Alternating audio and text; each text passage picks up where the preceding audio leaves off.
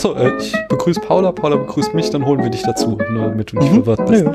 Hallo Paula. Hallo Daniel Hallo, liebe Zuhörer. und hallo liebe Zuhörerinnen. Herzlich willkommen zum Spätfilm. Wir sind heute wieder nicht alleine da, wie es sich für eine Fallopery-Ausgabe gehört, haben wir einen Gast da und das ist der Chris. Hallo Chris. Hallo Paula, hallo Daniel. Chris, erzähl mal, äh, wer du bist und äh, wo man dich hören kann.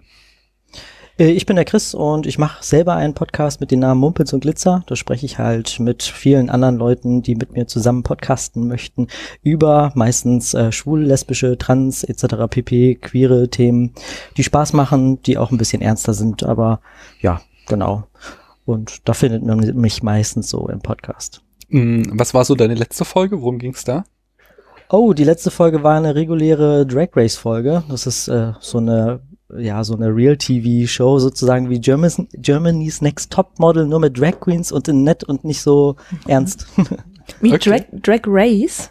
ja, Ah, sagt mir nichts. Aha, warte mal. das ist im Endeffekt äh, ja so so so ein Wettbewerb äh, Mhm. von Drag Queens, also meistens Männer, Mhm. also eigentlich in der Show halt wirklich nur Männer leider, die sich dann halt äh, in Drag Persona Mhm. verkleiden und dann gegeneinander antreten. Genau, und die besprechen wir momentan. Das klingt interessant. Mhm. Ja, ist sehr lustig. Mhm. Ich mache ja mal so meine Listen. So am Anfang des Jahres bin ich immer so, was waren die besten Podcast-Folgen ähm, des Jahres? Und für 2018 steht auch schon eine Folge Mumpitz und Glitzer auf der Longlist, äh, nämlich die Yay. Folge On Topic 11 Trans. Ähm, Oh. äh, fand ich super und total informativ. Ich als privilegierter weißer Heteromann m- musste mich noch nie mit so einem Thema auseinandersetzen. Und äh, es ist, also ich fand es einfach total aufschlussreich. Fand, fand ich super zu erfahren mal, wie das ist als Transfrau. Ja, vor allem, weil Bianca das wirklich so super nüchtern und ganz entspannt irgendwie erzählt und äh, ich finde, man hört ihr auch super gerne zu. Daher habe ich mich auch gefreut, dass sie da auch voll Lust hatte, auch über so persönliche Themen zu sprechen, weil es ist jetzt auch nichts, was man jetzt irgendwie täglich so vor sich herträgt und jeden auf die Nase binden möchte. Ja. Wobei sie natürlich äh, meistens dann das Problem hat, dass man das mehr oder weniger dann halt schon bemerkt, dass äh, sie halt äh, ja trans ist. Ja, ähm, es liegt wahrscheinlich auch an der guten Interviewführung, möchte ich mal sagen, dass der Podcast so genau ist. Sehr nett. ähm, wir haben noch äh, ein paar Hausmeisterthemen. Einmal ist hier zu sagen, wir sind eine Fallopery-Folge und deswegen besprechen wir einen Lieblingsfilm und zwar den Lieblingsfilm äh, meines Letterboxd-Followers Nanos93. Mm, Und außerdem haben wir anzukündigen, dass der Spätfilm am 16. April Geburtstag hat. Yay. Wie alt Mhm. werden wir denn, Paula? Kaum zu glauben. Äh, du meintest vorhin fünf Jahre und ich habe dann nochmal nachgerechnet, das stimmt sogar. Tatsächlich, 2013 haben wir angefangen. Am 16. April 2013 haben wir unsere erste Hitchcock-Folge rausgehauen. Mhm. Und da haben wir einen Anschlag auf euch vor Hörerinnen und Hörer. Äh, bei diesen großen Spätfilmfolgen, wenn wir das ganze Programm abspulen äh, mit äh, ja Produktion und Rezeptionsgeschichte und so weiter, da gibt's ja dann immer die berühmt-berüchtigten Spätfilm-Charts und die könnt ihr euch auch auf unserer Webseite anschauen und da dürft ihr die jetzt durcheinander mischen, indem ihr sagt, bei Film XY, da lagt ihr komplett falsch. Dieser Film hat nämlich so und so viele Punkte verdient und uns das dann entsprechend begründet. Wie sind nochmal die Kategorien, Paula, äh, wonach du einen Film bewertest, Ähm, woraus sich dann auch die... äh, Bilder, Dialoge, Filmmusik, ähm, Aktualität und Kurz- beziehungsweise Langweiligkeit. genau, Aktualität, auch so Zeitlosigkeit, nicht? Ja, Also, ja, so natürlich, das ist ähm, Ja. Genau, Und- genau und- falsch rum ausgedrückt, ja. Kurzweiligkeit ist dieses, würde ich ihn nochmal schauen, sagst du da immer. Mhm. Genau, also äh, äh, überlegt euch so ein äh, quasi Plädoyer für euren Film. Ähm, ihr könnt auch natürlich einen Film runtervoten, wenn ihr sagt so, was, das Fenster zum Hof habt ihr fast 100 Punkte gegeben, der hat nur 10 verdient, dann müsst ihr es natürlich in einem guten Argumentation darlegen und äh, schickt uns das als Audiobeitrag und das wird dann bei der Geburtstagsfolge eingespielt. Ich bin sehr gespannt. Ja, aber äh, wir sprechen heute nicht über den Spätfilm oder übers Podcasten, sondern über was denn, Chris? Über Blau ist eine warme Farbe. Wie hat der Film dir denn gefallen? Ähm, ja, das ist schwierig. Mhm. also ich habe den Film jetzt äh, zum zweiten Mal gestern nochmal geschaut und äh, das erste Mal, als ich diesen Film sehen äh, wollte und musste, weil ich total gespannt war, weil ich auch ganz viel drüber gelesen habe, fand ich den furchtbar. Mhm. weil der super lang ist, der geht drei Stunden. das ist so absurd. Und äh, dann hatte ich ihn gestern gesehen und war tatsächlich wieder äh, an einem Punkt, wo ich gedacht habe, boah, ist der lang. Mhm. Aber ich mochte den irgendwie. Ha. Keine Ahnung, was ich, vielleicht, Trotzdem. vielleicht habe ich auch zu wenig Schlaf gekriegt oder so. Ich weiß es nicht. ja, Paula. Ähm, ja, Daniel hat mir ja erzählt, dass das ja eigentlich sogar zwei Teile sind, die wir irgendwie als Ganzes präsentiert bekommen haben. Wie, ja? nee, nee, nee, der äh, französische Titel nennt sich La Vida d'elle, Mhm.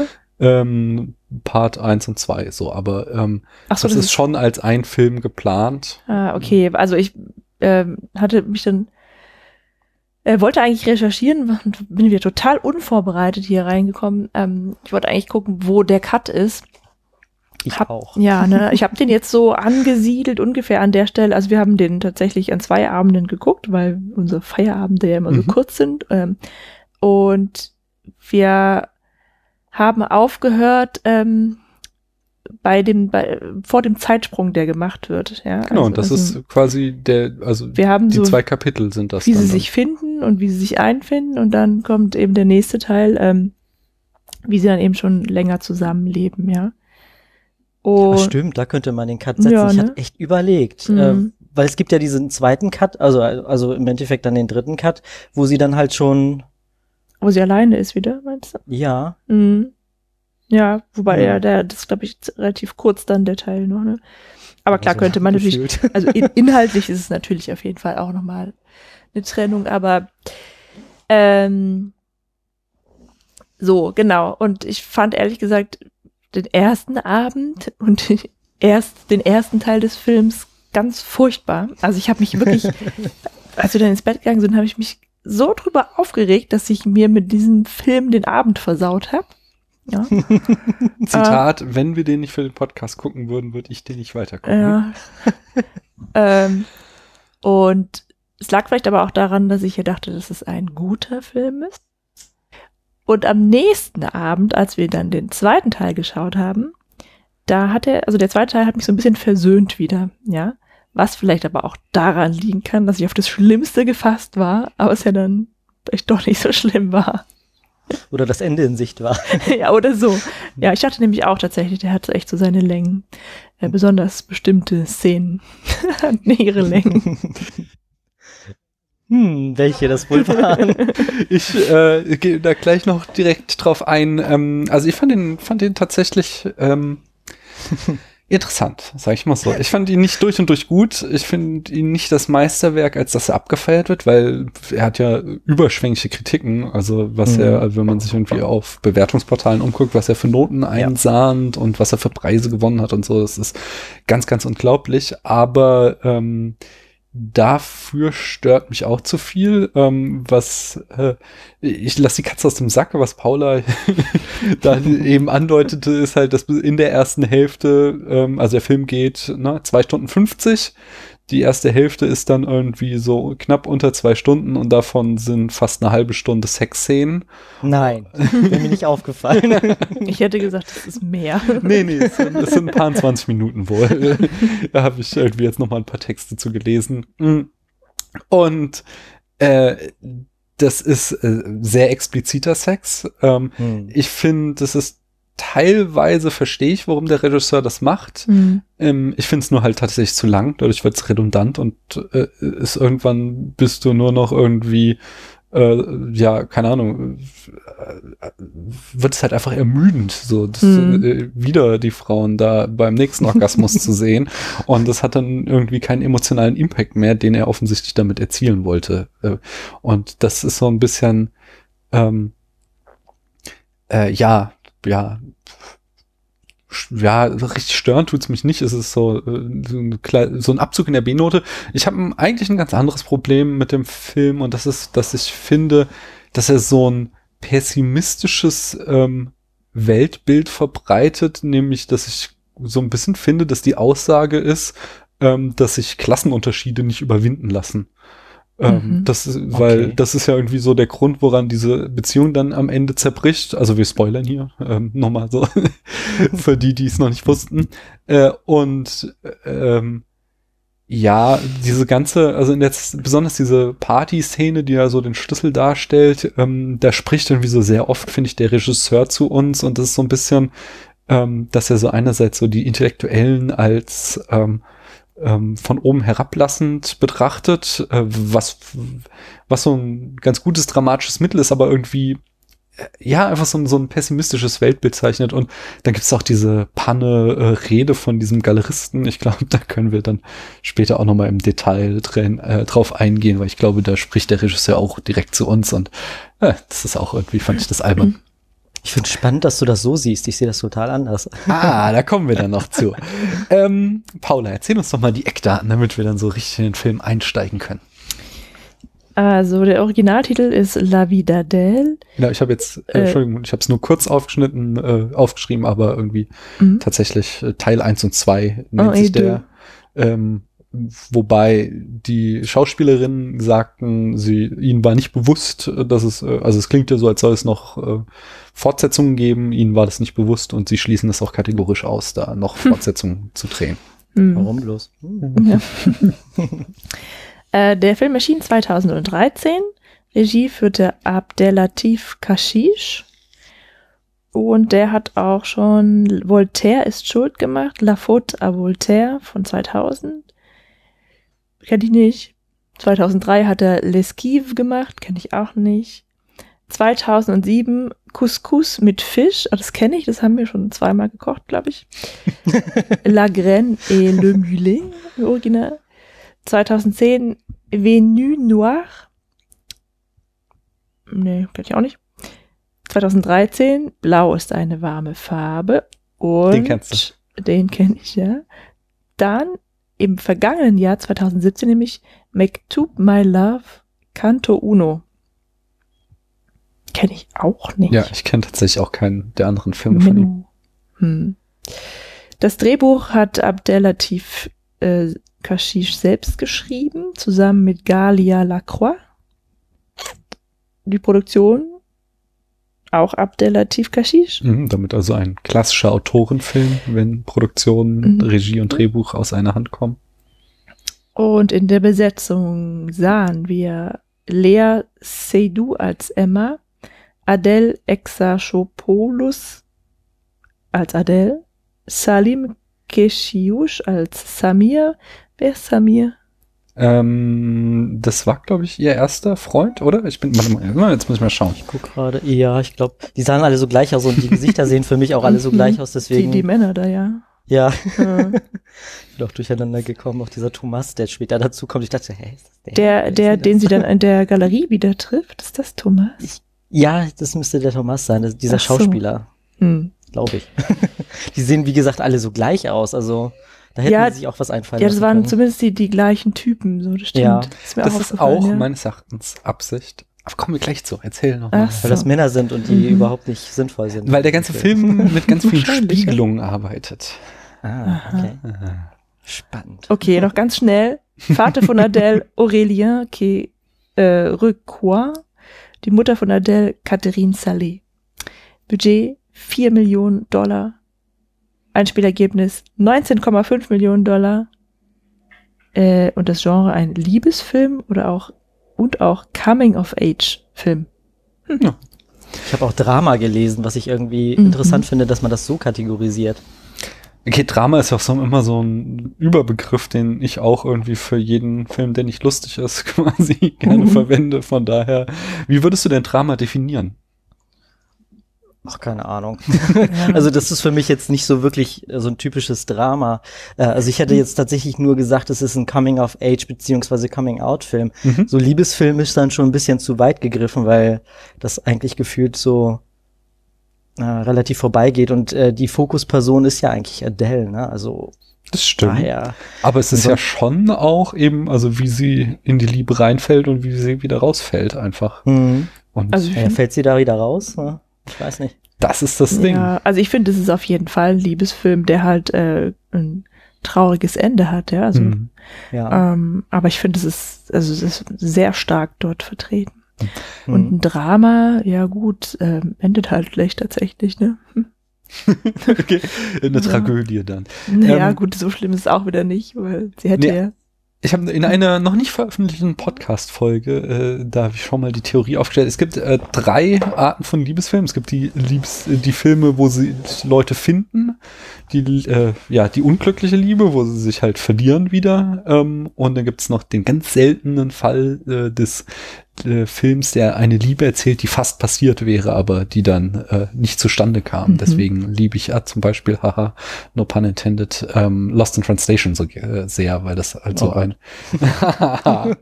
Bitte? Äh, Ich ich habe mir nur gerade Fotos angeguckt und dachte, oh Gott. Ah, aha.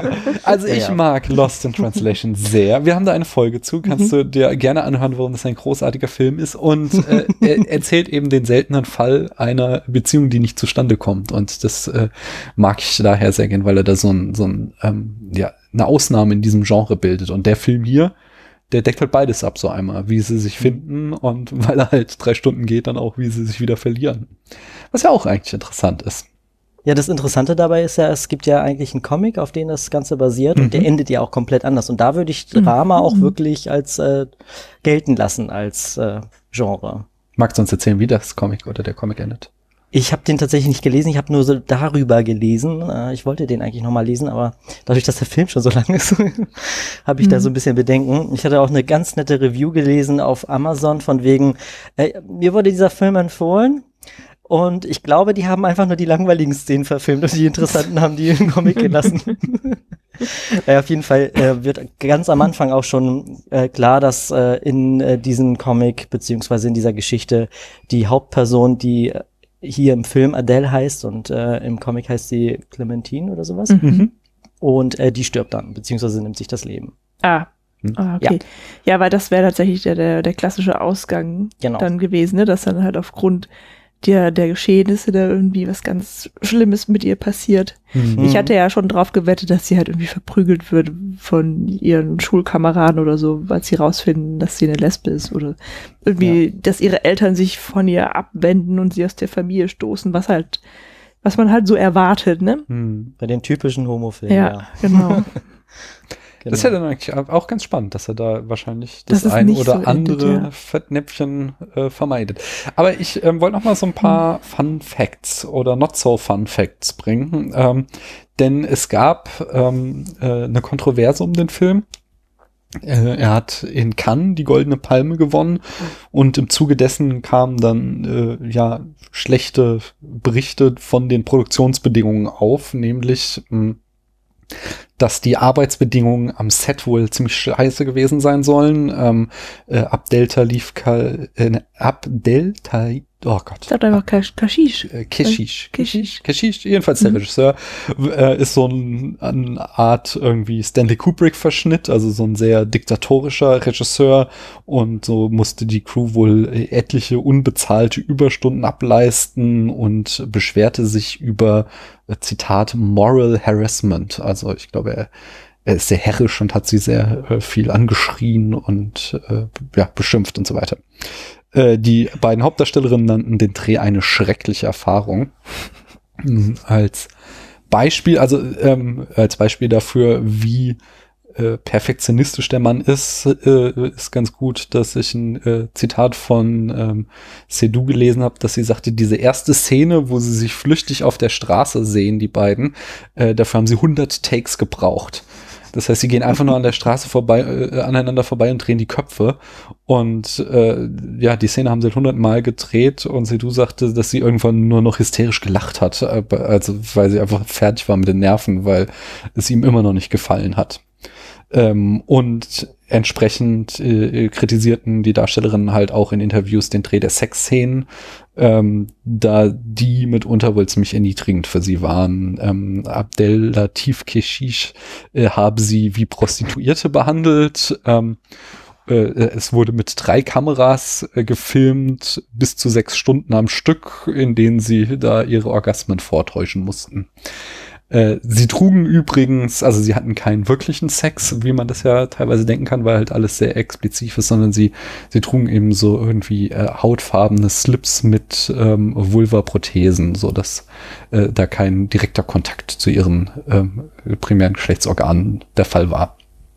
Ähm, äh, aber, aber äh, was sie halt sagten, das war wohl noch nicht mal das Schlimmste, sondern halt vor allen Dingen irgendwie so sein äh, diktatorischer Regiestil, besonders bei emotional aufrührenden Szenen, wo dann halt auch noch so dazu kommt, dass der Regisseur so ein Authentizitäts, Authentizitätsfimmel hat und entsprechend die da echt heulen müssen und äh, auch so äh, ganz absurde Sachen wie, dass er darauf bestand, dass am Set immer echter Alkohol getrunken wurde, mhm. äh, was dann halt zusammen mit den unzähligen Takes dazu führte, dass zum Beispiel in der Szene, die sie dann wohl auch für den Film genommen haben, der Schauspieler, der Abdels Vater spielt, äh, Adels Adele. Vater spielt, mhm. äh, total betrunken ist. Und im französischen Original muss man es wohl auch hören, wie er lallt. Überraschung. ja, ja ähm, äh, man muss dazu sagen, dass die beiden Schauspielerinnen zwar, wie gesagt, haben ausgeschlossen haben, dass sie da noch die Fortsetzung von drehen, aber dass sie sagen, dass sie mit dem Ergebnis äh, zufrieden sind, dass sie sagen, der Regisseur hätte sie quasi an ihre Grenzen gebracht, aber äh, für die Kunst hätte, hätte es sich gelohnt. gelohnt. Ja. Genau. Ähm, sie haben dann auch, wurden dann auch entsprechend ausgezeichnet, nämlich, äh, wie ich schon sagte, er gewann die Goldene Palme und äh, zum ersten Mal in der Geschichte von Cannes wurde eben nicht nur der ähm, Regisseur ausgezeichnet, sondern auch die beiden Hauptdarstellerinnen. Ähm, und zwar auch äh, das erste Mal, dass äh, ein Film in Cannes einen Preis gewonnen hat, in dem eine homosexuelle Liebesgeschichte erzählt wurde. Ähm, oder eine Coming-out-Geschichte oder, oder wie, wie wir es nennen wollen, ob es jetzt eine Liebesgeschichte ist oder nicht. Ähm, außerdem gab es ja letztes Jahr von der BBC diese äh, Liste, wo sie Filmkritikerinnen und Filmkritiker haben abstimmen lassen, um die äh, 100 besten Filme des bisherigen 21. Jahrhunderts zu wählen. Und da landete äh, Blau ist eine warme Farbe auch auf Platz 45. Nur mal so ein paar äh, Schlaglichter zu bringen, was für einen äh, Kritiker-Hype der Film mhm. ausgelöst hat. Dann können wir uns äh, ihm widmen. Ähm, ich habe noch eine Frage. Ja. Ich hatte auch noch gelesen, 750 Stunden wurden aufgenommen. Ist das normal bei Filmen? Also ich fand hm. das irgendwie schon ungewohnt, dass du so viele Stunden. Das ist Bild extrem viel. Ich habe mal, wir haben das mal bei Shining besprochen. Ich glaube normalerweise äh, nimmst du so circa das 10 bis 20-fache der Laufzeit ab, haben wir damals, glaube okay. ich, gesagt. Äh, ähm, wobei, wenn du jetzt halt hörst, dass es mit drei Kameras gleichzeitig ja. teilweise gedreht wurde, dann wird das natürlich damit reingerechnet. Also die 705 mhm. Stunden sind dann das, was äh, im Schneideraum vorliegt. Also das ist dann immer noch sehr, sehr viel, aber nicht so viel, wie sich's anhört. Hm. Okay. Ähm, also, aber äh, ganz, ganz ohne Frage ist der Regisseur irgendwie total exzessiv und ja, halt, vielleicht hat er sich zu viel Vorbild an Stanley Kubrick genommen. äh. Tja. Wie fangen ja, ich, an? Ne? Eine, eigentlich würde ich ja gerne da äh, schon quasi in so eine moralische Debatte einsteigen und frage mich gerade, ob wir uns das zum Schluss aufheben sollten, ob ähm, denn solche weltlichen ein, äh, quasi unser weltliches Wissen über die Produktionsbedingungen unsere ähm, Wertschätzung und Interpretation des Films beeinflussen sollten. Äh, nee, also im besten Fall passiert es ja auch einfach nicht, weil mhm. das, das ist verstehe ja, ich nicht. Naja, das ist ja, ähm, wenn, wenn ich einen Film anschaue, dann vergesse ich ja meistens alles drumherum, ja, und dann tauche ich ja so ein in die Welt und dann weiß ich das ja gar nicht mehr. Okay, aber also du kannst ja nicht ja alles ausblenden. Du hast ja immer Vorwissen, ja, was du mit. Ja, vor allem jetzt, ich habe ihn gesehen, dann hast du jetzt, da habe ich jetzt das gehört. Ich glaube, das macht auch einen Unterschied, wie du Filme wahrnimmst und anguckst. Ich meine, Otto Normalverbraucher, der jetzt keine Ahnung, so einmal im Monat einen Film irgendwie anguckt oder einmal in der Woche und sich da mhm. gar keine Gedanken drüber macht, denen ist es komplett egal, was da passiert ist, sondern ist eigentlich nur fokussiert auf den Film und die Handlung und ob es jetzt unterhaltsam ist. Ich meine, die gleichen Debatten kann man ja jetzt Richtung Kevin Spacey etc. machen. Da gibt's ja auch große Debatten, kann man die Filme, Serien etc. gucken. Mhm. Und ich glaube, die meisten Leute gucken sich die Sachen an und äh, die interessiert es ganz einfach nicht, was da mhm. passiert ist. Mhm. mhm. Ich finde es halt immer ähm, so, so ein bisschen, also äh, ich ziehe meistens die Linie da, wo ähm, diese, diese weltlichen Bedingungen auch Einfluss auf den Film genommen haben. Also zum Beispiel mhm. habe ich aufgehört, ähm, äh, Woody Allen Filme zu gucken, weil wir haben ähm, aufgehört, Woody Allen Filme. Wir, genau. Paula und ich, weil ähm, äh, also der hat ja halt auch diese, ähm, wird ja auch von seiner ehemaligen Stieftochter angeklagt, dass er mhm. sie missbraucht habe. Und er spielt halt in seinen Filmen immer mal wieder damit, dass er auf total junge Frauen steht. Und in dem Moment äh, kannst du halt auch nicht mehr irgendwie Künstler von Werk trennen, sondern da, mhm. da spielt offensichtlich äh, sein, ja, Sachen, die ich verachte, in seinen Film mit hinein. Und ähm, hier ist es halt dann auch wieder so, dass eben in diesen Sexszenen zum Beispiel ja schon ein sehr, sehr voyeuristischer Blick darauf ist, was da geschieht. Und wenn dann die Schauspielerinnen auch noch sagen, sie haben sich nicht wohl gefühlt beim Dreh, sondern sie wurden da halt irgendwie ziemlich genötigt von dem Regisseur, dann ist das auch so der Moment, wo ich nicht mehr irgendwie Künstler und Werk trennen kann, sondern sage so, mh, hm, da wird's schwierig für mich, sondern mhm. da ist ja offensichtlich ähm, etwas, was der Regisseur auf, auf die Leinwand gebannt hat, was halt irgendwie seine Charakter, oder ich will nicht Charakterverfehlung sagen, sondern einfach den Teil, den ich ablehne, halt wird da sichtbar und das stört mich dann.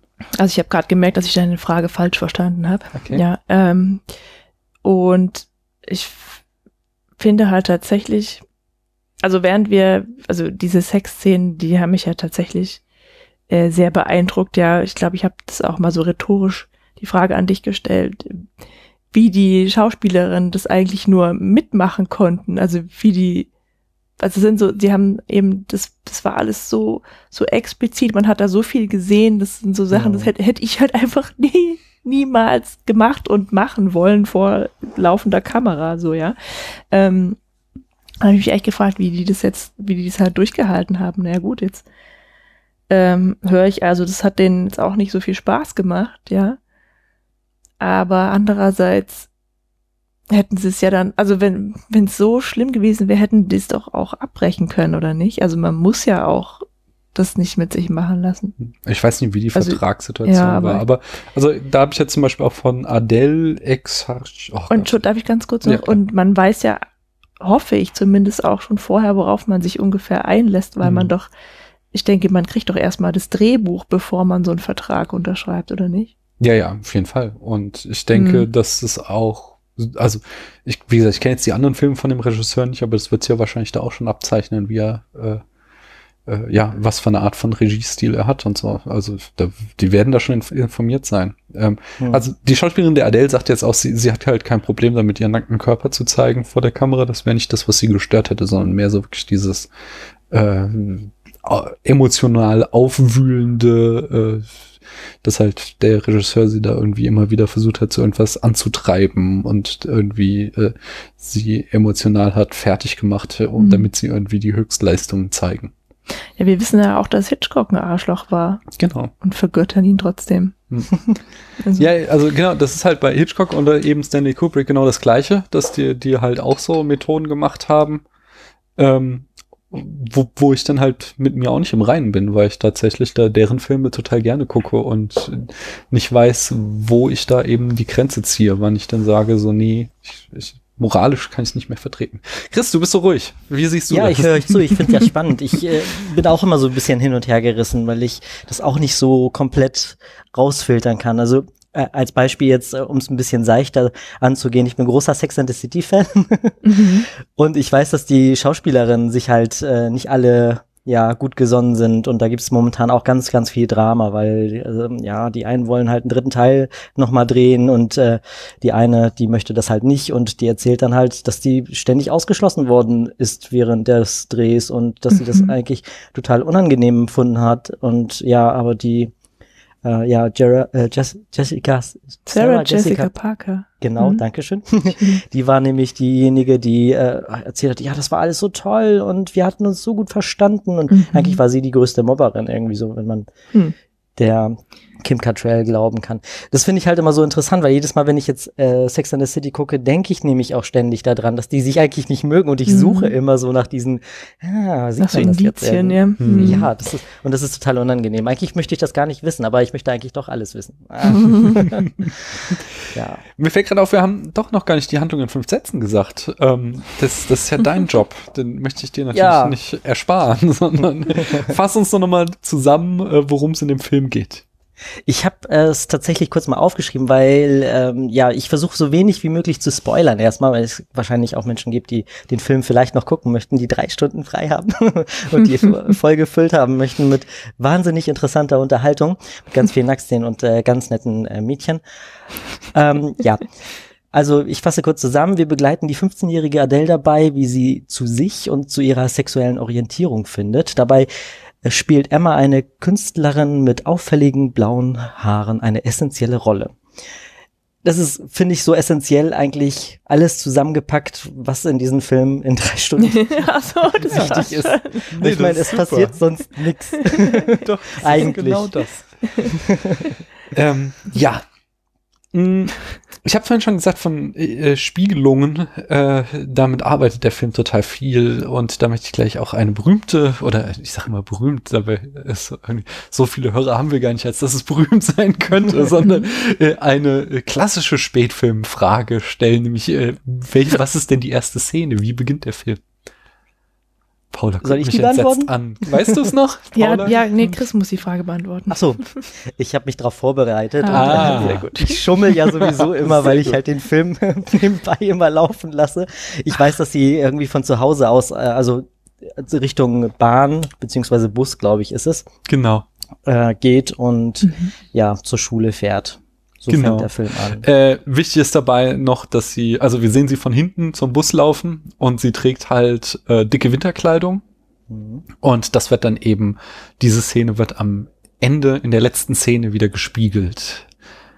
Kannst du jetzt schnell dahin springen in der Aufnahme, äh, Chris, oder weißt ja, du ja, es noch? kann ich gerne machen. Ich weiß, ich weiß es ganz genau, weil ich drauf geachtet habe und mir ist eine Sache ist mir auch extrem aufgefallen, nachdem ich den Film jetzt das zweite Mal gesehen habe. Ja. Die Farbe Blau ist unfassbar dominant. Da Genau. habe ich erstmal überhaupt nicht drauf geachtet und zum Schluss geht sie ja dann im Endeffekt weg und hat auch ein ganz schönes blaues, intensiv blaues Kleid. Also das kann man gar nicht mehr übersehen. Und was ich halt ganz interessant fand, ist, dass die Umgebung auch so le leicht bläulich dann wird.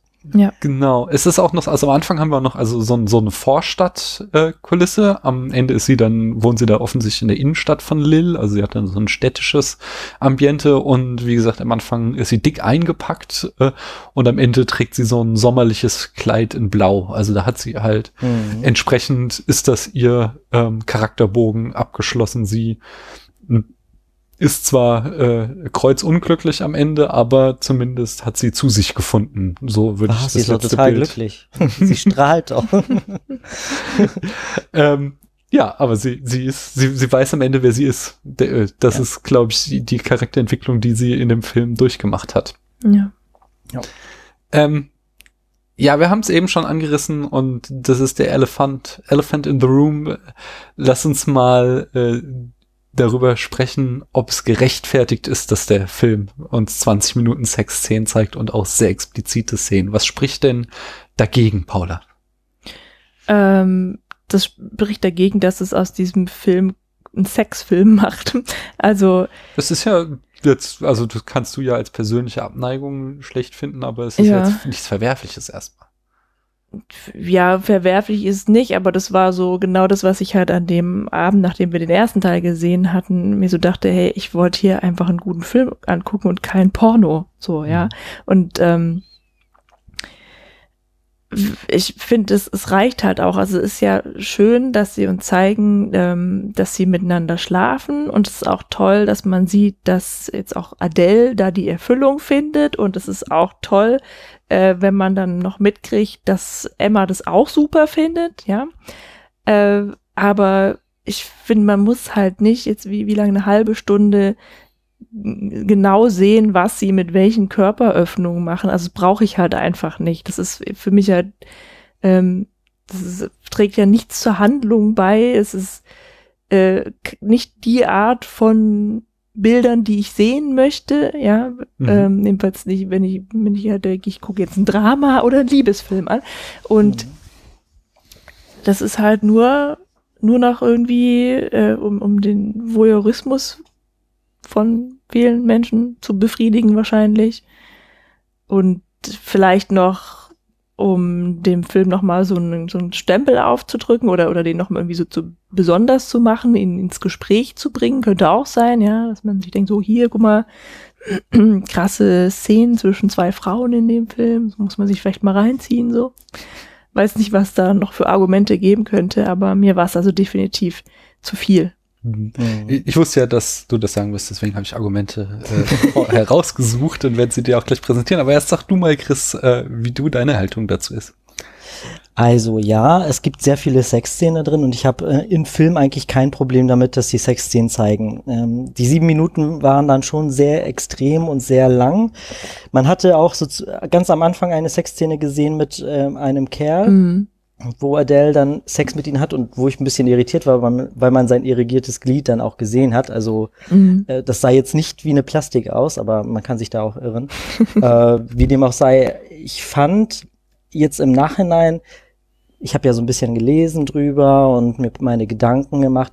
Und wenn man bedenkt, dass 2013, wenn man das Ganze in den Kontext setzt, wo es die äh, Eheöffnung in Frankreich noch gar nicht gab und es in dem Jahr dann auch geöffnet worden ist und es eine riesengroße Debatte gab rundherum um homosexuelle Paare und es dann einen Film gibt, der im Endeffekt so klischeefrei wie möglich, also keine Frauen, die sich irgendwelche Dildos umschnallen Mhm. oder irgendwelche Umschnallgeräte benutzen, um sich dann gegenseitig zu penetrieren, sondern wirklich sehr intensiv miteinander zusammen Sex haben und sich genießen, dann finde ich das schon gar nicht mal so schlecht. Vor allem, man muss halt bedenken, das ist ein Mainstream-Film und der ist Mainstream-technisch halt ja auch schon ein bisschen erfolgreich gewesen, was bei Mhm. den meisten Filmen halt nicht der Fall ist. Vor allem, wenn man sich mal anschaut, äh, wenn, wenn wir jetzt in diese äh, queere oder lesbische oder schwule Abteilung gehen, da gibt's äh, Filme, die, keine Ahnung, fast 20 Jahre alt sind auf DVD und da zahlt man immer noch 20, 30 Euro, Mhm. wohingegen dieser Film äh, mittlerweile für 5 Euro als DVD erhältlich ist.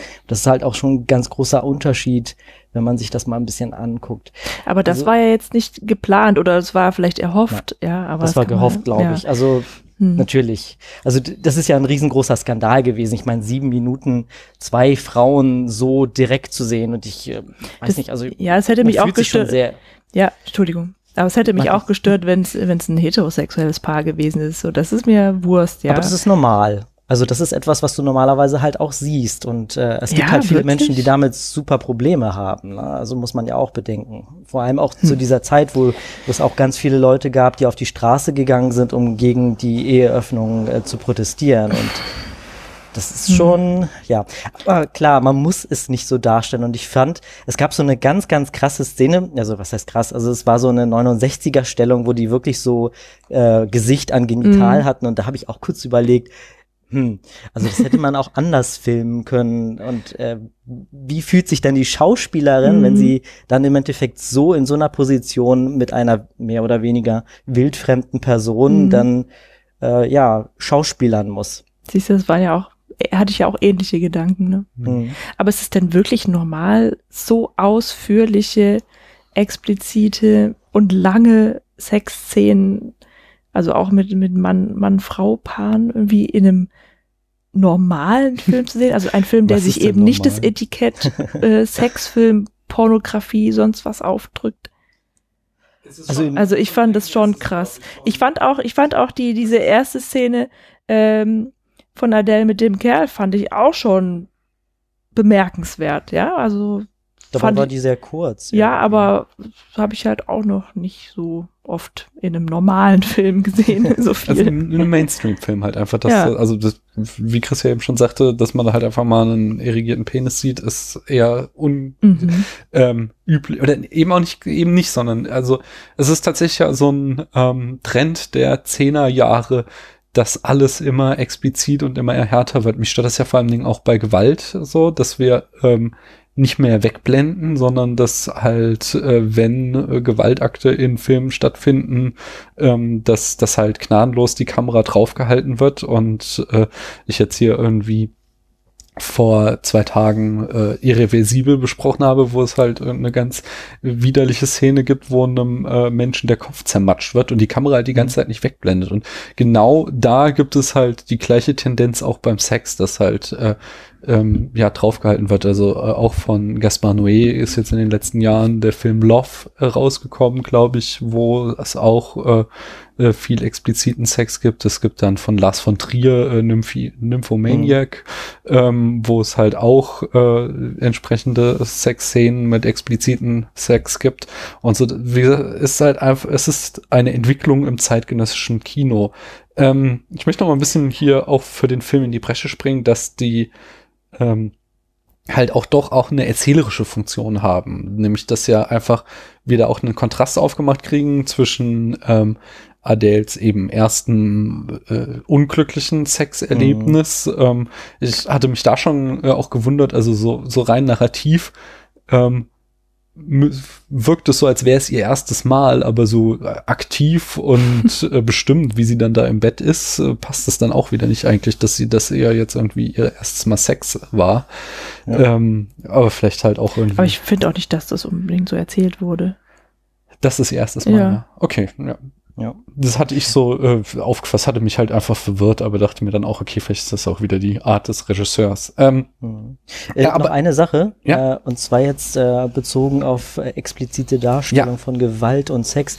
Äh, ich weiß nicht, vielleicht ist es auch nur so ein Gefühl, aber ich finde so die in diesen französischen Genre, also in den französischen Filmen, die haben ja viel Komödie und alles mhm. so ein bisschen slapstickartig, also so, keine Ahnung, gibt bestimmt einen Begriff für, ähm, aber die haben halt auch ganz viel viele Filme, die schon sehr, sehr hart waren. Ich weiß noch, irgendwie Ende der 90er Jahre gab es auch einen, oh, ich glaube, der hieß übersetzt irgendwas wie äh, Fick mich oder sowas in der Art. Genau, äh, so. Besemore, ja. Genau, und da, den fand ich schon sehr krass und grenzwertig. Also das war auch kein Genuss, den zu sehen, weil er wirklich verstörend teilweise auf mich gewirkt hat. Mhm. Und äh, da gibt's noch so ein paar andere Beispiele, die ich jetzt, äh, die mir jetzt gerade nicht einfallen. Aber das hatte ich so ein bisschen abgespeichert, dass sie so gerne die Kamera einfach so in diese ganz brutalen Ecken, also ungefiltert, einfach direkt draufhalten. Und das ist schon gewöhnungsbedürftig. Genau, also da gibt es dann auch äh, irgendwie so zwei französische Strömungen. Das eine nennt sich äh, Cinema du Corps, also was halt der mhm. Körper ist, es ist halt sehr körperliches mhm. Kino und dann halt das andere, ähm, was da auch mit reinfließt, was jetzt, wo jetzt natürlich Blau ist eine warme Farbe nicht dazu zählt, ist aber The New French Extremity, wo es halt auch sehr, sehr harte Horrorfilme in, äh, nach der Jahrtausenderwende aus Frankreich gab. Also das, mhm. ich glaube, ist halt auch sowas, ähm, um sich so von diesem eher ich sag mal, gemäßigteren ähm, äh, äh, amerikanischen Kino dann abzusetzen, die ja, ja. Äh, da eben, wo halt ja dann vor allen Dingen, wenn es um Sex geht, sehr viel Zensur auch immer eine Rolle spielt, so dass du das halt in Amerika nicht zeigen kannst und dass dann halt äh, Frankreich sich da irgendwie versucht, äh, jetzt mal bös ausdrücken, eine äh, Marktnische zu erarbeiten. Äh, wurde der Film eigentlich in den USA verkauft oder ausgestrahlt? Ich glaube schon, ja. Also ich habe jetzt auch irgendwie so ein paar amerikanische Kritiken gelesen. Äh, ich glaube, der kam da auch gut an. Okay, war da halt nur zwei Stunden. Frauen. Entschuldigung. Ach so, stimmt. Kann man ja auch alles rausschneiden. Mhm. Dann hat man eigentlich nur Frauen, die rumlaufen und sich streiten. Super. okay. Äh, nee, aber nochmal zurück zum Erzählerischen. Ähm, also ja. äh, die ähm, der Film versucht halt irgendwie das komplette Spektrum an Emotionen von Adele zu zeigen und mhm. da gehört dann eben auch ihre sexuelle Ekstase dazu. Also er, ist, er hält ja immer drauf, er, ob es jetzt darum geht, wie sie ausgiebig Spaghetti isst, wie ihr beim Heulen die Rotz aus der Nase läuft oder eben ja. wie sie Orgasmen hat. Ähm, der Regisseur weigert sich halt einfach, äh, ihr mal äh, quasi Ruhe zu geben, sondern die Kamera ist immer extrem dicht an ihr dran und will sie ja. in allen Phasen erleben. So. Ähm, Sie ist auch nie, nie zu sehen, oder? Also die ist in jeder Szene, in jeder, ja. in jedem Wickel sieht man sie irgendwie. Das stimmt, die kann, also ich weiß nicht, ob in wirklich jede Einstellung, wahrscheinlich nicht, wahrscheinlich haben wir auch so ein paar Point-of-View-Shots von ihr, aber sie ist auf alle Fälle in jeder Szene vorhanden. Also wir sehen ja. keine Szene ohne sie, ist komplett aus ihrer mhm. äh, Perspektive gedreht, der Film. Ähm, und ähm, jetzt, ich hatte halt auch noch gelesen, dass es halt auch irgendwie man dem Regisseur irgendwie anrechnen kann, dass er halt äh, da laufen lässt, wo andere Filmemacher wegschneiden und er halt quasi damit das wahre Leben zeigt und nicht äh, ähm, äh, ja, eine Inszenierung, äh, also dass es ihm halt ja immer um Authentizität, Authentizität geht. Oh Gott, ich krieg das Wort nicht raus. äh, und äh, dass die Sexszenen eben äh, zwar explizit wären, aber nicht lüstern ähm, und zeigen eben, wie wichtig für Adele diese Liebe und diese Erfahrung mit Emma ist. Das waren jetzt nochmal Pro-Argumente. Ähm, ich habe aber auch selbst ein paar Kontraargumente. Noch mehr. nee, ähm, also mich äh, mich stört äh, mehr als die Explizitheit vor allen Dingen die Länge, weil ich finde, ähm, mhm. dass sie dadurch redundant sind. Also diese sieben Minuten Szene oder was es ist und vor allen Dingen ist sie eingerahmt irgendwie von äh, zwei bis drei anderen Sexszenen, so dass halt wirklich äh, das in äh, äh, ziemlicher zeitlicher Kürze hintereinander äh, wir wirklich sehr, sehr viel Sex zu sehen bekommen. Und dann hat es halt irgendwann irgendwie keine äh, emotionalen Informationen liefert es mir mehr, sondern äh, es ist halt dann irgendwann wird es nur noch hohl und ich sehe halt äh, äh, nur noch irgendwie eine voyeuristische Kamera, die draufhält, um halt hier einen Tabubruch zu begehen und nicht um mir irgendwas über die Protagonistin zu erzählen. Ähm, und dann, dann verkehrt sich halt irgendwie die wenn es so die Intention war des ähm, Regisseurs, was ich, wovon ich halt ausgehe, dass er halt irgendwie die wahren Gefühle von Adele zeigen will, äh, das verkehrt dann halt ins genaue Gegenteil, wenn es dann einfach nur noch äh, zum Selbstzweck äh, ja verkommt und nicht mehr in irgendeiner Form einen äh, äh, ja einen emotionalen Informationswert hat. Plus mein, auch meine persönliche Vorliebe ist halt einfach, ich bin ja so ein Klassik Hollywood-Fan und ich mag es eigentlich lieber, wenn äh, sowas durch schöne Bilder angedeutet wird, als wenn mich alles immer explizit gezeigt kriege. Also sei es das jetzt bei, ja? Ja, ja. Nee, ich sagte, also, sei es bei Gewalt, äh, wenn dann die Kamera wie bei ähm, Reservoir Dogs einfach dezent sich weggedreht und mhm. wir genau wissen, was jetzt passiert und wir eben nicht äh, die Folterszene in voll ausgelebt bekommen oder sei es eben bei Sex, wenn wir, was weiß ich, äh, äh, ja, im Haze Code gab es ja da viele Mittel, das darzustellen, mhm. wenn dann am äh, nächsten Morgen irgendein Symbol im Raum war, um zu zeigen, so, ah ja, da wurde gerade Sex gehabt und so kann man auch entsprechend äh, hätte man natürlich irgendwie auch in einer zeitgemäßen Form, äh, aber auf jeden Fall irgendwie Adels Ekstase und Adels äh, jetzt sexuelle Erfüllung auch weniger äh, einfach äh, plump darstellen können. Das, ich glaube, das ist so, was mich am meisten stört, dass, es, dass ich es nicht elegant inszeniert finde. Mhm. Ja, vor allem, wenn man, wenn man bedenkt, dass sie unfassbar hübsche Lippen hat. Also ich war die ganze Zeit fasziniert. Also die wirken wirklich total sinnlich und schon diese Form und teilweise hat sie ja den Mund so leicht offen. Also das hätte man wirklich auch mit einbringen können, ohne wirklich alles zu zeigen. Und das wäre schon wirklich viel Kopfkino gewesen und hätte das auch ein bisschen ja nicht so plump dar, dargestellt. Ja, du, du, sagst es ja, Kopfkino ist ja viel ja. intensiver. Absolut. also ich weiß nicht, ob es noch so, Ich weiß nicht, ob es noch intensiver als Blau ist eine warme Farbe geht. Ja, ja, noch. Schon. Also zumindest vom Gefühl her. Also ja, man, ja. man versucht ja irgendwie diese, diese Beziehung, die sich da ja äh, anbahnt und dann die ganze Zeit, äh, wo die dann zusammen sind, dass man das so ein bisschen spürt, was da, was da denn im Raum ist, wenn die, mhm. wenn die sich begegnen, wenn sie miteinander sprechen. Und ich finde, das sieht man dann halt meistens in so ganz kurzen Momenten aufblitzen. Und äh, das fehlt hier teilweise. Teilweise ist es, glaube ich, auch gehofft, dass man das, wenn man das in die Länge zieht, dass man dann diese, dieses Gefühl dann bekommt, habe ich so den Eindruck gehabt. Aber ja, es ist schwierig. Mhm. Dieser ganze Film ist total schwierig. Mhm. Vor allem, wenn man, äh, wenn man darauf achtet, dass der, dass der nie still ist. Also der, diese Kamera bewegt sich andauernd. Das hat mich wahnsinnig gemacht. Okay, also das fand ich nicht. Es ist tatsächlich, es ist halt eine Handkamera. Ähm, Ja. Die, also die ist tatsächlich wohl nie auf einem Stativ steht. Zumindest wäre mir jetzt auch keine Szene in Erinnerung geblieben. Aber ich finde, für eine Handkamera ist sie äh, eigentlich ganz okay, ganz ruhig. Es gibt da schlimmere Fälle. Also meine Hassfilme sind ja nur immer die Born-Filme, wo alles nur am Zittern und am Wackeln ist. Und äh, verglichen damit äh, ist es hier halt äh, noch ganz erträglich. Ich glaube, es wird allerdings noch verstärkt dadurch, dass er halt ähm, immer in Close-ups filmt. Also es wird ja Mhm. kaum mal, dass die Kamera irgendwie ein bisschen zurücktritt, sondern wir sind immer super dicht an den Gesichtern dran und damit wirkt natürlich jedes Zittern der Hand, die die Kamera führt, noch umso deutlicher.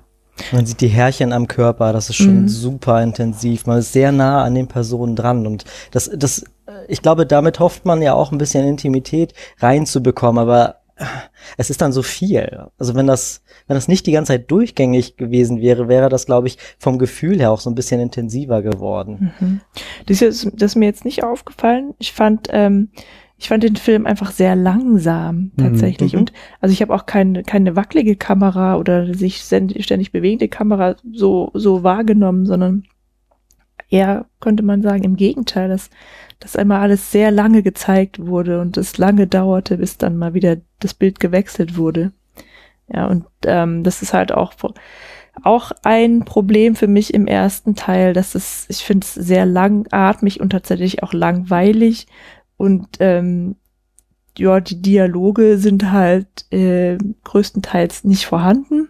Ja, also es ist einfach, ich finde, es wird wenig gesagt und das, was gesagt wird, ist halt auch nicht so besonders spannend. Hm.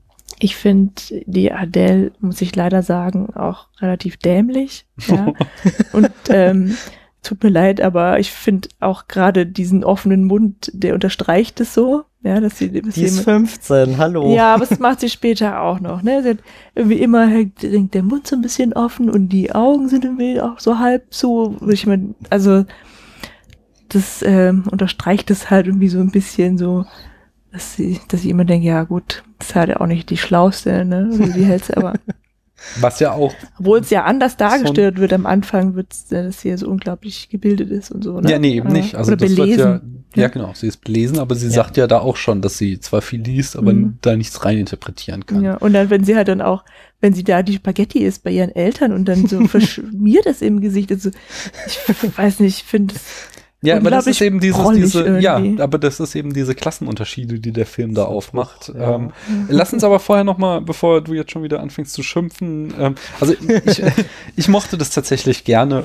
wie, ähm, ich mag die zweite Hälfte auch lieber, weil ich äh, es unglaublich extrem, also wirklich, wirklich gut gespielt finde von der Schauspielerin, diesen Liebeskummer. Ähm, äh, ich habe mich schon so gefühlt und ich konnte das da nachempfinden, wie, wie, wie es diesem Menschen gerade geht. Und äh, da, ähm, also besonders diese, diese Kindergartenszene, dieses äh, noch gerade so die Kulisse wahren können, Mhm. wenn man in der Öffentlichkeit Mhm. ist, aber in dem Moment, wo keine Menschen mehr da sind, komplett in sich zusammenzubrechen, das war äh, eine schauspielerische Glanzleistung, aber genauso eben ähm, die, die, dieses nicht wissen, was man mit sich anfangen soll und seinen Platz da suchen ähm, und eben dann herausfinden, was ihre sexuelle Orientierung ist, die erste Hälfte.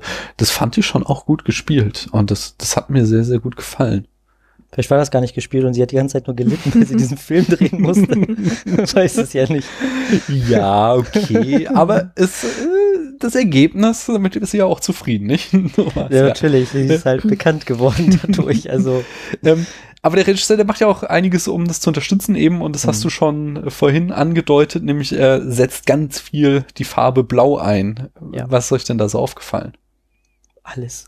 Ja, es ist wirklich alles komplett blau. Also es sind, gibt immer äh, viele große Gegen, blaue Gegenstände im Hintergrund und äh, manchmal ist, glaube ich, auch noch so ein Blaufilter, also Mhm. so ein Filter hinterlegt, dass, der, dass eben das ganze Licht blau erscheint. Ähm, also das ist so, so durchgängig, ja. Mhm. Quasi ein blauer Film, könnte man sagen. Da gibt's ja auch schon allein diese, äh, diese Freundin auf dem Schulhof, die sie küsst, die hat auch blaue Fingernägel. Ja, genau. Ja, ja, genau. Also ich glaube nämlich nicht, dass es Mhm. wahllos ist, sondern es ist ganz Nee, bewusst. natürlich äh, nicht. Blau ist immer dann eingesetzt, wenn es darum geht, äh, ihren Weg zu ihrer äh, ähm, ja, Homosexualität zu finden. Also äh, ihr Zimmer ist blau angemalt, Mhm. er sagt schon, diese Fingernägel sind blau. Ähm, Adele selbst trägt sehr viel blau, ähm, als sie da Ja, und in, schwarz aber auch. Ne? ja, schon, aber sie hat Ja, auch oft schwarz. äh, irgendwie blaue Oberteile oder so an. Ähm, Das ähm, Bettlaken, wo sie so lange Sex haben, ist blau. Genau, die äh, schwule Bar, wo sie mit ihrem Freund drinne ist, mit ihrem besten Kumpel, das ist in Mhm. blauem Licht gehalten Aber komplett. die, die Lesbenbar, die ist so golden mehr, ne? ja, aber es sind, glaube ich, ist es. Na, ich weiß, aber da waren Mhm. auch blaue Elemente irgendwie. Ich weiß nicht mehr, was es war. Und dann natürlich ganz. Blaue Licht. Ah, Das Blau, also man hat durchgängig halt so ein ganz intensives blaues Mhm. Licht. Also Mhm. das ist schon komplett blau. Und dann vor allem äh, Emmas Haare sind blau, natürlich. Äh, Ja, aber noch viel krasser ihre Augen. Ja. Ich habe Ja. noch niemanden gesehen, der so blaue Augen hat. War das irgendwie nachgefärbt oder mit Das so habe einer ich vergessen nachzugucken. Das wollte ich auch sehen, ob das jetzt Mhm. echt ist oder ob das jetzt irgendwie gefaked ist, weil das kann man ja auch äh, mit dem Computer Mhm. nachbearbeiten. Ja. Und Mal schauen. da fand ich halt dann auch wieder ein echt schönes Symbol, dass als wir dann den Break kriegen, den Zeitsprung und eben dann die zweite Hälfte des äh, Films erzählt, wie diese Beziehung äh, zu Ende geht, beginnt es damit, dass äh, Emma die Haarfarbe gewechselt hat und Mhm, sie jetzt ja. blonde Haare hat und nicht mehr Genau. blau. Und Oh, die blauen Augen sind jetzt tatsächlich echt. Ich habe es nochmal nachgeguckt. Ah. Krass. Das ist Wahnsinn. Mhm. Ähm, und das ist halt dann wieder so, dass das so ähm, der Film total viele ähm, äh, Szenen immer wieder spiegelt. Also wenn man so, es gibt so Tanzszenen, die in der ersten und der zweiten Hälfte vorkommen. Es gibt diese äh, Demonstrationsszenen, die zweimal vorkommen. Es gibt dann Mhm. eben äh, die erste, das erste Mal, wenn Adele mit einem Typen schläft, ähm, funktioniert das nicht für sie und führt dazu, dass sie mit dem Typen Schluss macht. Äh, der Film in der zweiten Hälfte schläft sie wieder mit einem Typen und es funktioniert nicht, aber es führt dann dazu, dass Emma mit ihr Schluss macht. Mhm. Und äh, so, ähm, ja, solche Sachen macht der Film die ganze Zeit eben auch. Wir haben zwei Abendessen, einmal mit den Eltern von Emma, wo es dann äh, Meeresfrüchte gibt, die dann halt ja auch so eine, so eine äh, Bohème sind, irgendwie intellektuelle obere äh, Mittelschicht und Mhm. dann ähm, auch total offen und da irgendwie die Beziehung der von den beiden total akzeptiert ist. Und dann kommt die Spiegelung wieder, dass sie dann äh, am Abend essen mit Adels Eltern und da gibt es dann die berühmte Spaghetti Bolognese, das gute Arbeiteressen und äh, äh, dort äh, ja müssen sie dann verschweigen, dass sie ein Paar sind und äh, tun so, als würde Emma Adele beim Studieren oder bei, beim Abitur helfen oder was es dann ist. Im Fach Philosophie. Genau. Und ähm, äh, da ist dann auch die Gespräche, äh, die die Eltern führen, sind dann auch wieder, die werden dann so, so äh, gespiegelte Kontraste aufgemacht. Also einerseits Mhm.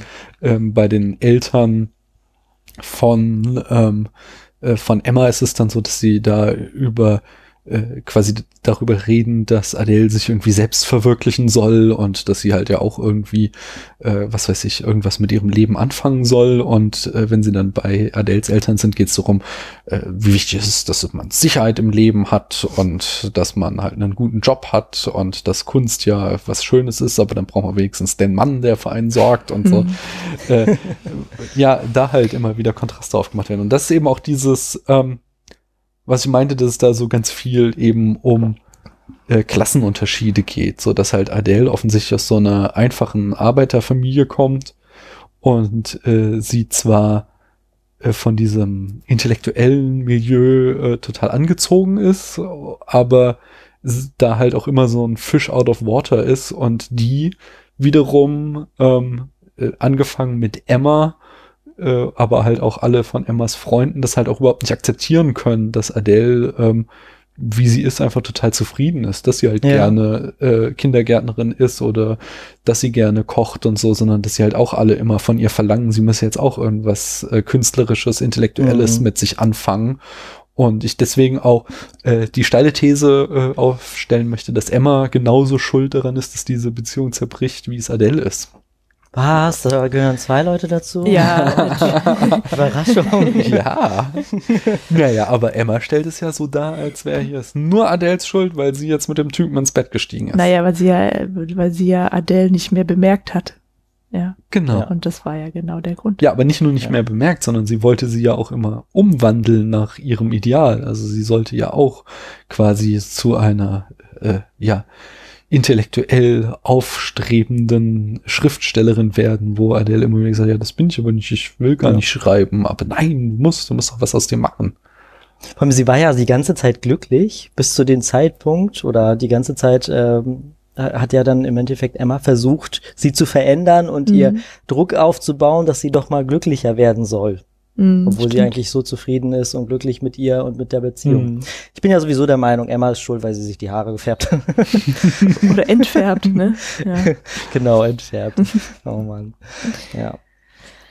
Mhm. ja, gut, die war halt, also, wenn, wenn wir jetzt mal im Film drin sind, die Emma war einfach auch mit sich selbst sehr beschäftigt, oder? Mit ihrer Ja. Ausstellung und hat deswegen Ja. Adele gar nicht mehr, mehr bemerkt. Ich glaube nicht, dass das große Problem das war, dass sie Adele ermutigt hat, mehr aus sich rauszuholen. Na, Also was heißt ermutigt? Ich fand, also es war halt, ich fand eben nicht, dass es. Ja, sie hat immer nur gesagt, ich fänd's schade, wenn du es nicht probierst. Ja, sie hat sie schon immer gedrängt äh, dazu, dass sie soll jetzt mal was aus sich machen. Sie Das hat passt ja nicht zu ihrem Lebensstil, ne? Also das alle drumherum sind kreativ und machen irgendwas, sind Schaffende und äh, sie macht einfach nur das, was halt jeder andere Arbeiter auch macht, die Arbeit und kommt dann nach Hause zu. Ja, aber die äh, Adele ist ja auch Emmas Muse. Ja, und was muss denn eine Muse bitte eigenes machen, außer Ja, ja, aber dabei wird es ja nicht belassen. Das ist ja das Ding. Das Mhm. ist halt auch wieder so eine Spiegelung. Wir haben am Anfang halt, ähm, ist Adele in ihrem Freundeskreis mit ihren äh, Teenager-Mädchen, die sie nicht akzeptieren können, äh, ihre, ihre sexuelle Orientierung nicht mehr akzeptieren können und sie da total fertig machen, als sie ähm, ahnen, dass sie ähm, eben lesbisch ist. Und später ist sie dann eben im Kreis der Freunde von Emma und die Mhm, können ihre, äh, ihren Charakter nicht akzeptieren. Die können nicht akzeptieren, dass sie einfach eine einfache Person ist, die keine ähm, künstlerischen Ambitionen hat, sondern dass die, äh, dass sie halt einfach nur äh, ihr Leben als Kindergärtnerin und Hausfrau quasi führen will und damit glücklich ist. Und Mhm. äh, dass da ähm, das, ja, ja, also, also, dass halt einfach kritisiert wird, dass halt beide Schichten quasi schlecht sind für Adele und sie deswegen ja am Ende einsam ist. Wobei das ja eigentlich nur die Emma macht. Alle anderen sind einfach äh, offen aufgeschlossen, sprechen mit ihr. Ja, aber die auch immer wieder, das auf dieser Gartenparty ist es halt echt ganz extrem, dass sie halt immer wieder ähm, von Leuten so, ja, du solltest schreiben oder du solltest auch Model für andere Leute sein und ähm, jetzt hör doch mal auf, hier Leute zu bedienen, setz dich mal hin Stimmt. und so. Mhm. Also es wird halt da die ganze Zeit, alle sind irgendwie an ihr am rumzupfen und Ja. äh, nicht so mit ihr zufrieden, wie sie sich halt sieht. Sie ist dann total verloren in dieser Szene. Das Mhm. äh, hat mich auch total irritiert, weil sie ansonsten immer so einen relativ geraden Pfad hatte. Also sie wusste, welche Richtung sie gehen möchte. Sie entdeckt sich ja in diesem Film. Also es ist, sie Mhm. ist ja dann auch 15 im Endeffekt am Anfang und später wird sie, glaube ich, so, sie, müsste sie dann irgendwie so Mitte, Anfang 20 Mhm. sein und ist im Berufsleben angekommen. Und in der Zwischenzeit ist sie so eine weiße Leinwand, die Stück für Stück immer weiter blau angemalt wird und sich dann halt äh, entschließt, äh, die Person zu sein, die sie gerade ist oder sich wiederentdeckt oder sowas in der Art.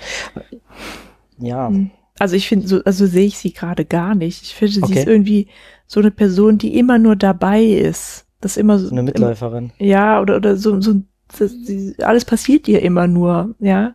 So, ähm, im Freundeskreis in der Schule sitzt sie immer und hört zu, wie die anderen sich unterhalten, sitzt sie da mit offenem Mund und sagt dann höchstens mal, ja, hö, nein, hö, so. Und das geht so halt. gemein, wie du sie die darstellst. ja, ja, du hast echt ein fieses Bild von ihr. Nein, so. das zieht sich aber so durch. Sie sagt wirklich echt wenig. Und Ja, deswegen finde ich auch Ja. nicht, dass sie jetzt besonders verloren auf der Gartenparty mit den Künstlern wirkt, sondern ich finde, also ich sehe sie da genauso wie nebenbei stehend und staunend wie schon den, davor die ganze Zeit im Film. Ja, das stimmt, aber die Künstler sind halt anders. Also es wird halt da. Ja, aber die Sie- sind ja sogar noch richtig, die sind ja, ähm, die gehen ja auf sie zu und sind ja total freundlich zu ihr und, und ja, genau, aber das ist ja so. sich ja für mir sie fehlt das deutsche Wort, aber im Englischen sagst du halt dieses patronizing, nicht? Also es ist so, also dieses von oben herab jemanden betütteln dass und sie sich kümmern meinen, wollen. Oder? Ja, genau, aber, aber so ein, ein sich herablassendes Kümmern,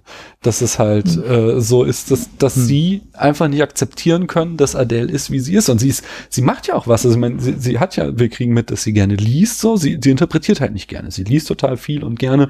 Sie Mhm. will sich nur keine Gedanken darüber machen, was das bedeutet, sondern sie ist vollkommen mit sich selbst zufrieden. Das ist ja quasi das, was sich da immer durchzieht. Und äh, eben auch dieses, dass sie halt weiß, dass sie gerne Kindergärtnerin werden will und da offensichtlich auch berufliche Erfüllung findet in diesem Job, ist ja auch etwas, was wir von ihr mitkriegen, was sie selbst durchzieht. Sie ist halt nur äh, Okay, ja gut, sie hat mir nicht die hellste Leuchte Mhm. äh, der Reklame, aber sie ist trotzdem irgendwie, äh, ja, also sie hat ja schon irgendwie ein, ein, äh, ein ziemlich genaues Bild davon, wer sie ist und was sie möchte und niemand lässt es sicher halt sein.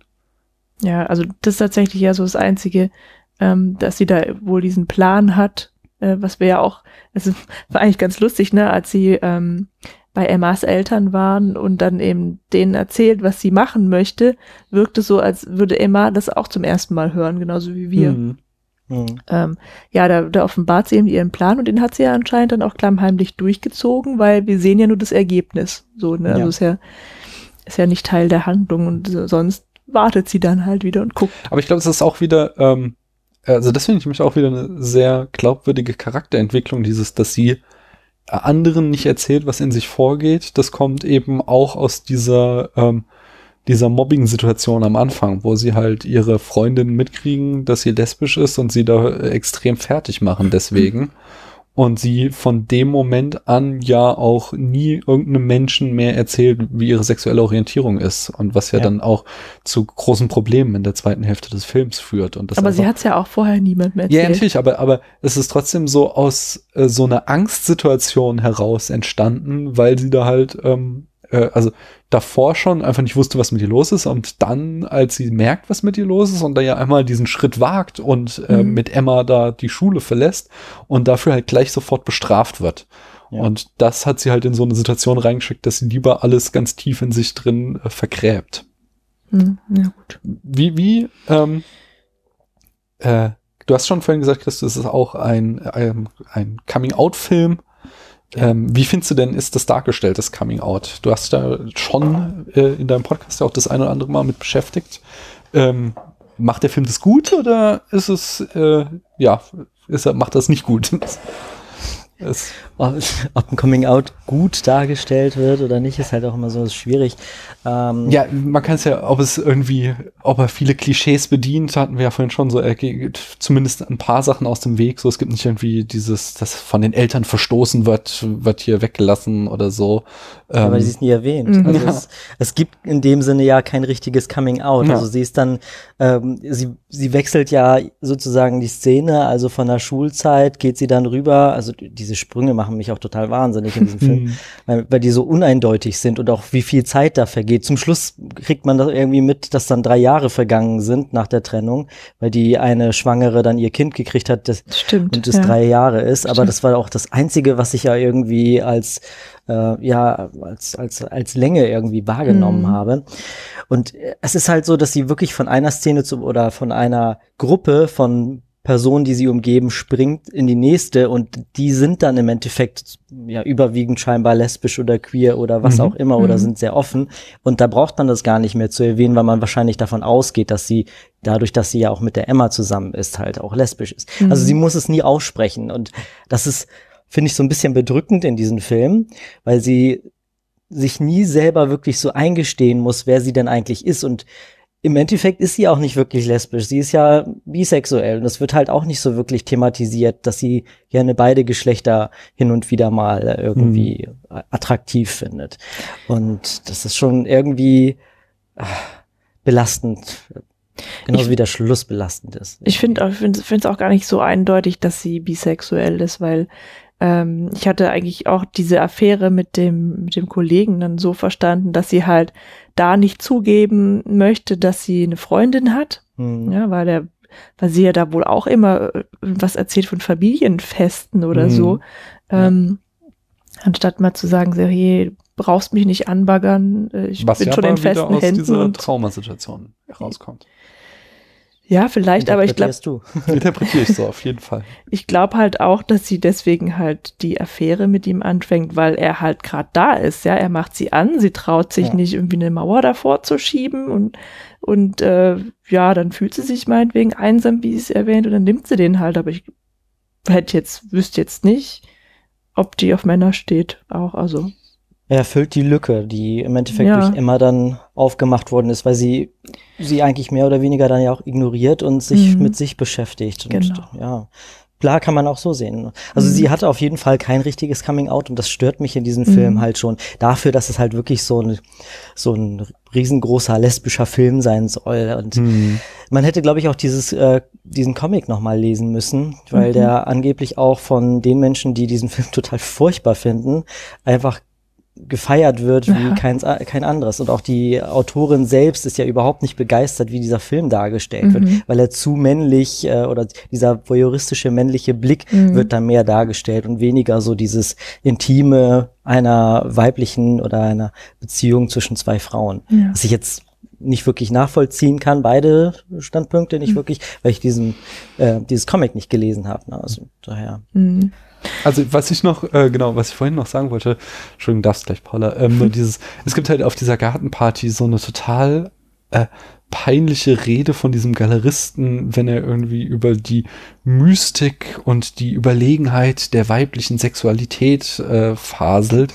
und das ist halt, glaube ich, genau ähm, eben mit diesen ausufernden Sexszenen kombiniert, dass da so der Regisseur zu uns spricht. Und das ist halt Mhm. so, so quasi äh, lässt er noch mal den äh, diesen Galeristen den Male Gaze verbalisieren irgendwie wie wie toll Frauen sind und dass wir uns quasi die ganze Zeit nackte Frauen angucken müssen und Das ist äh, Kunst. Genau, ja, genau. Ja. Also das sagt er quasi, dass Frauen dafür da sind, quasi aus Künstlern so das Beste rauszuholen oder irgendwas in die Richtung äh, äh, schwafelt so er da so vor sich hin. Ja, das ist echt, das hat mich voll aufgeregt. Genauso wie auf dieser Gartenparty mich, da, da habe ich äh, Paula, äh, Mhm. da habe ich laut aufgesprochen während des Films, wo dann irgendwie da die eine Freundin behauptet, sie würde über Kunst promovieren Ach ja. und dann äh, das Einzige, was sie über Klimt zu sagen hat, dass der dekorativ ist. Wo ich dann dachte, das kann jetzt nicht dein Ernst, es ist nicht dein Bild von irgendwie akademischer Auseinandersetzung mit Kunst zu sagen. Also Klimt, den mag ich nicht, der ist mir zu dekorativ.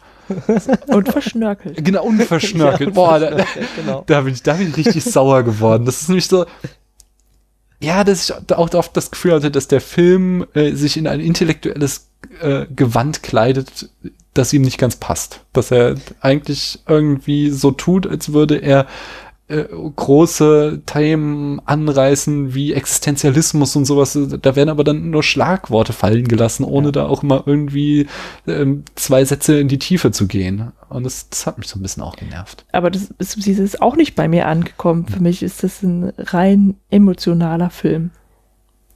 Er versucht es, finde ich, zu sein, aber irgendwie.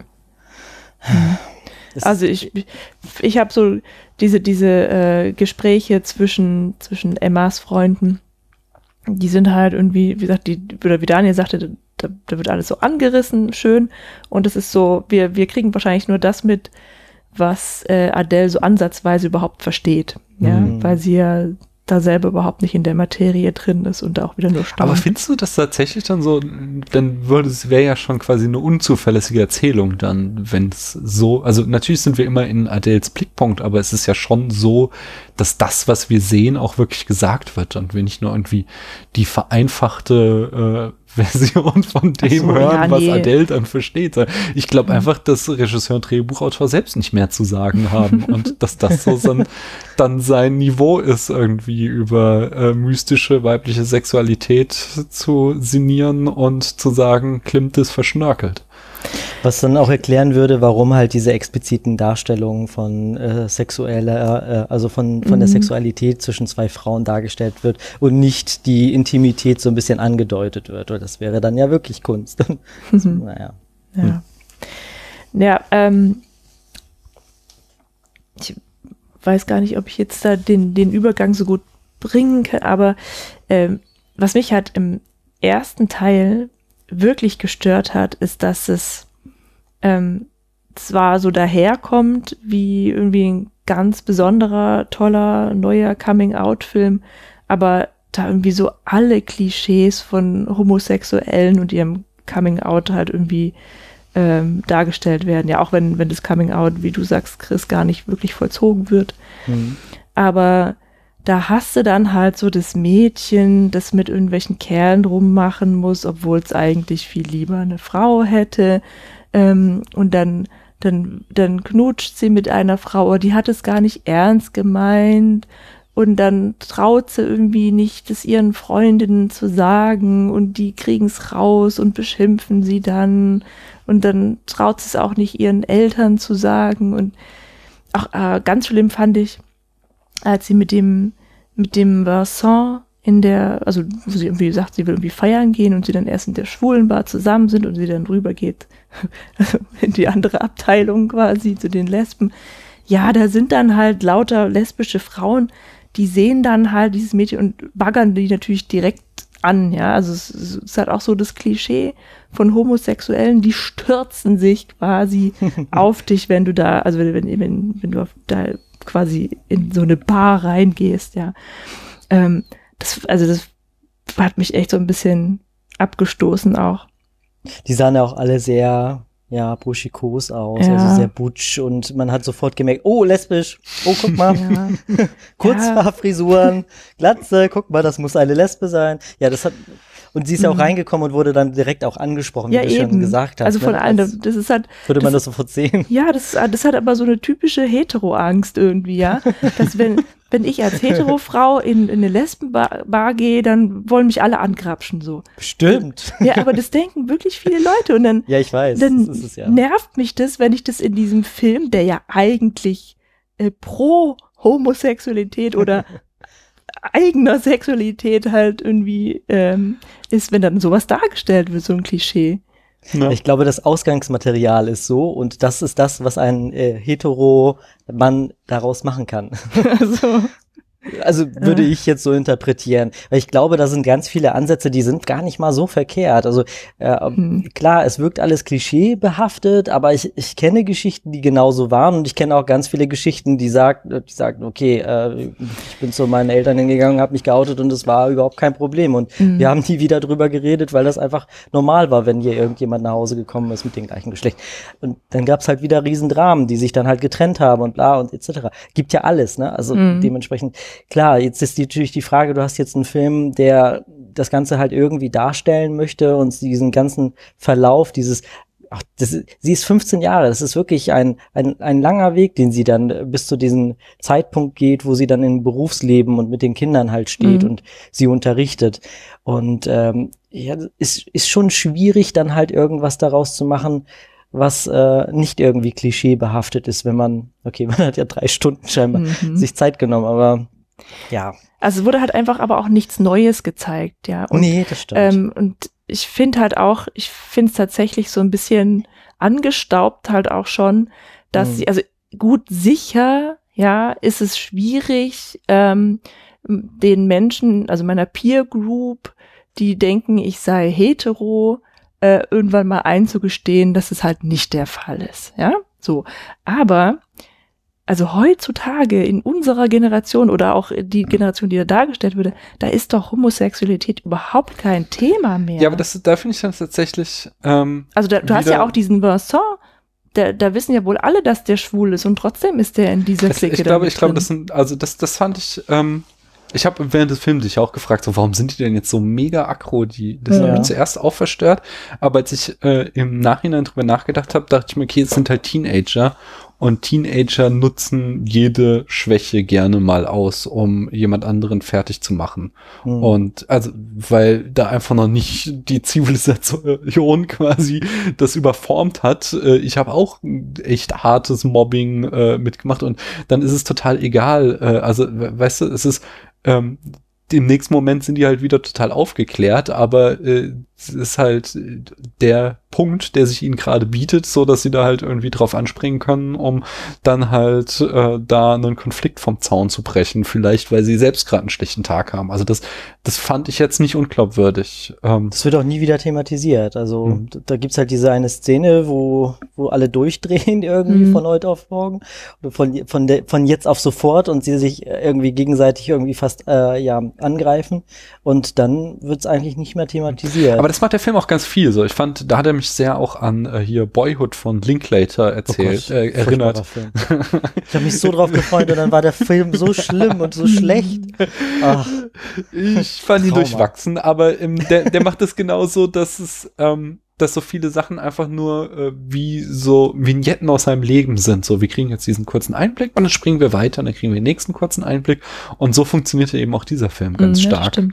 Dass wir halt einfach ähm, er selten, außer jetzt, äh, wenn wir jetzt mal von dem großen Thema Adele und Emma absehen, wir selten irgendwie äh, Geschichten zu Ende erzählt bekommen haben, sondern mhm. einfach nur äh, kurze Ausschnitte immer gezeigt bekommen haben. Und so habe ich auch so, ähm, also das, was du jetzt sagtest äh, mit der ähm, mit der Lesbenbar, das, das stimmt total. Das äh, da hast du einen super guten Punkt, aber so diese ersten Geschichten irgendwie, dass sie da eben dann an, an den Typen gerät, der ja total süß ist und wo alle sagen, mit dem sollst du zusammen sein, aber der dann nicht der Richtige für sie ist und dass sie dann ähm, da quasi sich in das falsche Mädchen verliebt und so. Das, das, das sind auch so Sachen, die ähm, die fand ich wieder äh, tatsächlich authentisch. Also die fand ich ähm, so klar, mag es ein Klischee sein ähm, äh, und auch halt irgendwie sehr exemplarisch oder sehr repräsentativ, um ihren Weg zeigen zu können.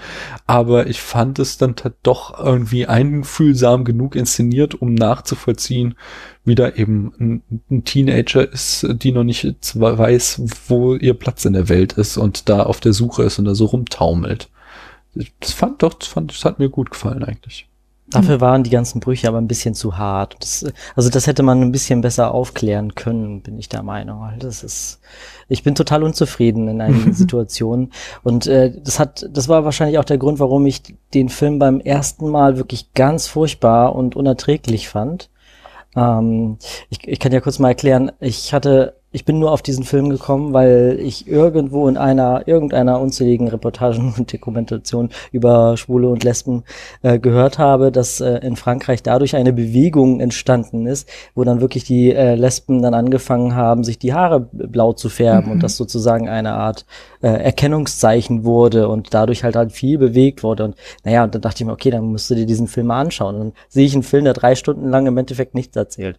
Mhm. Ah, weil, also wenn man sich nicht damit beschäftigt, dann ist er plump und ja. da passiert dann im Endeffekt nichts. Natürlich, man kann ein bisschen tiefer reingucken und äh, vieles auch nochmal doppeldeuten und äh, für sich dann halt versuchen zu erklären, warum er so ist, wie er ist. Und wie gesagt, es die Grundlage, die Comic-Grundlage soll ja dementsprechend halt auch noch ein bisschen tiefgründiger und interessanter sein und auch ein bisschen härter als das, was dann im Endeffekt äh, im Film mhm. zu sehen ist. Jetzt nicht im Sinne von Sexszenen, sondern ganz einfach emotional härter. Ja. Da würde mich natürlich jetzt interessieren, ob da, ob da jetzt tatsächlich ein richtiges Coming-out dann auch stattfindet. Weil das ja. wäre natürlich dann interessant zu sehen, wie die jeweiligen Eltern dann miteinander umgehen. Mhm. Ja, bestimmt. Die wohnen immerhin zusammen. Also ich mhm. weiß nicht, äh, vielleicht ist es ja normal in Frankreich, dass die Nachhilfe irgendwie meint, okay, zieh mal zu mir, damit ich dir helfen kann. Aber das bezweifle ich so ein bisschen. Ja. Ja, wahrscheinlich hat sie dann aber dann auch das durchgemacht, was ich anfangs noch äh, erwähnte, was ich vielleicht erwartet hätte bei einem Drama, dass sie nämlich mit ihrer Familie gebrochen hat oder rausgeschmissen wurde, weil. Aber das kriegen wir nicht gezeigt. Das das nee, aber sie weiß nicht, wo sie hin soll, als mhm. Emma sie vor die Tür Stimmt. setzt. Ja, aber das habe ich dann auch wieder emotional eher verstanden, dass sie halt einfach, ihr mhm. kommt, dass Emma einfach der Dreh- und Angelpunkt ihres Lebens war. Mhm. Ja, und gut. dass sie deswegen nicht weiß, wohin. Ja, eindeutig war es nicht, aber da habe ich auch so gedacht, naja, ups, kann sie nicht zu ihren Eltern zurück. Also. Zumal sie in der gleichen Stadt offensichtlich noch lebt. So. Ja, aber ja, es gibt ja so Personen, die sich halt so extrem auf den Partner fokussieren mhm. und alle mhm. anderen, also sei es Freunde oder Familie, einfach links liegen lassen und es gibt dann nichts mehr anderes. Und äh, wenn die Beziehung zu Ende ist, ist dann halt auch ein Teil mhm deren Leben halt zu Ende, weil da nichts mehr ist. Ja, aber genau so eine, so eine Person ist sie ja dann wohl auch, ne? Sie ja. wird ja so doch sehr abhängig halt ja. auch gezeigt. Ähm, ja, genau. So, jetzt den ersten Teil fand ich also sehr schlecht, aber der zweite, da hat sich der Fokus ja auch so ein bisschen gewendet. Ja, also im zweiten Teil war es dann eben weniger dieses äh, klischeehafte Hups, ich bin ja eine Lesbe-Film, ähm, sondern da war es mehr, da war es ja dann wirklich diese, dieser Liebesfilm, der da im Vordergrund stand. Ja, du wolltest sie in Wirklichkeit nur leiden sehen, weil sie die ganze Zeit über Weil du sie nicht leiden konntest. Nee, na, so ist es nicht. Ich sympathisiere schon mit ihr, ja, so ist es nicht. ähm, aber ja, im zweiten Teil dann, dann leben sie eben ihr Leben zusammen und ähm, mhm.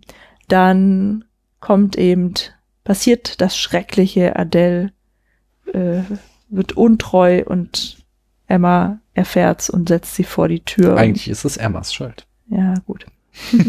Weil sie also, nicht weggeguckt hat? Nein, weil, weil sie die ganze Zeit versucht hat, Adele in eine Richtung zu drängen, in die sie mhm. nicht reingehört. Naja, und jetzt sehen wir halt, also jetzt finde ich halt irgendwie, äh, sieht man da irgendwie viel realere Gefühle, ja, also vielleicht, vielleicht bedient sie da auch ein Klischee damit, wie Nein, schlecht ihr geht, aber, aber ähm, so dieses, dieses Ganze, wie sehr sie sie vermisst bei allem, was sie, also was Adele trotz trotzdem tut, ja, also in ihrer, in ihrem Alleinsein, dass sie da nicht rauskommt und immer wieder auf einmal zurückkommt, ähm, finde ich also total schön und auch sensibel gefilmt und gespielt und im Übrigen finde ich auch die schauspielerische Leistung von der Adele, also absolut das Beste im ganzen Film auch. Mhm. Ja auch im ersten Teil finde ich das schon sehr gut. Ja, die muss auch nichts sagen und man, man, man sieht und spürt genau, diese Emotionen. Genau, das, das ist, das war ja einer meiner Kritikpunkte, dass äh, im Film insgesamt wenig gesagt wird und dass Adele sehr wenig Text hat, so hm. meinem Empfinden nach, aber dass sie eben ohne diesen Text trotzdem halt alle ihre Gefühle sehr ausdrucksstark rüberbringen kann. No. Ja. Ähm, ja, und deswegen hat mich ja der zweite Teil nochmal versöhnt, weil es wirklich, also weil es wirklich sehr intensiv ist auch. Und ähm, mir ist dann auch erst so klar geworden, was eigentlich im, am Anfang des schon angedeutet wird, ähm, dass es ja ein Film über die Liebe, die wahre Liebe des Lebens ist. Ja, weil in dieser, im Deutschunterricht ähm, müssen doch die Schüler irgendwie so ein Buch vorlesen und da wird ja auch dieses, wird eine Szene zitiert, in der halt, ich hab's irgendwie, ich habe da nicht so genau zugehört, muss ich sagen, aber da, da geht's halt um einen Mann, der einer Frau hinterher guckt. Oder das naja, also geht eine flüchtige Begegnung, genau, die, so die sich treffen, genau. Und dann passiert natürlich genau das Gleiche, passiert mhm. dann der Adele im echten Leben und sie erwähnt ja dann ihrem ersten Lover im Film gegenüber schon, äh, wie toll sie das Buch findet. Und ähm, ja, das ist mir dann halt echt erst am Ende wirklich so bewusst geworden, dass, dass äh, trotz dieser ganzen Zeit, die vergangen ist und Emma ein eigenes Leben angefangen hat oder ein neues Leben angefangen hat, die Adele sie immer noch liebt und, und quasi nicht von ihr ablassen kann. Hm. Ja, also dass das halt so ihre Liebe des Lebens wohl ist. Und dass es darum eigentlich geht in dem ganzen Film. Wobei ich finde, dass man schon auch, ähm, äh, also sie ist noch lange nicht darüber hinweg, aber äh, diese, wir haben ja zwei Wiederbegegnungen von den beiden und in der ersten Szene, da will sie sie ja quasi mit aller Gewalt wieder an sich reißen. Mhm.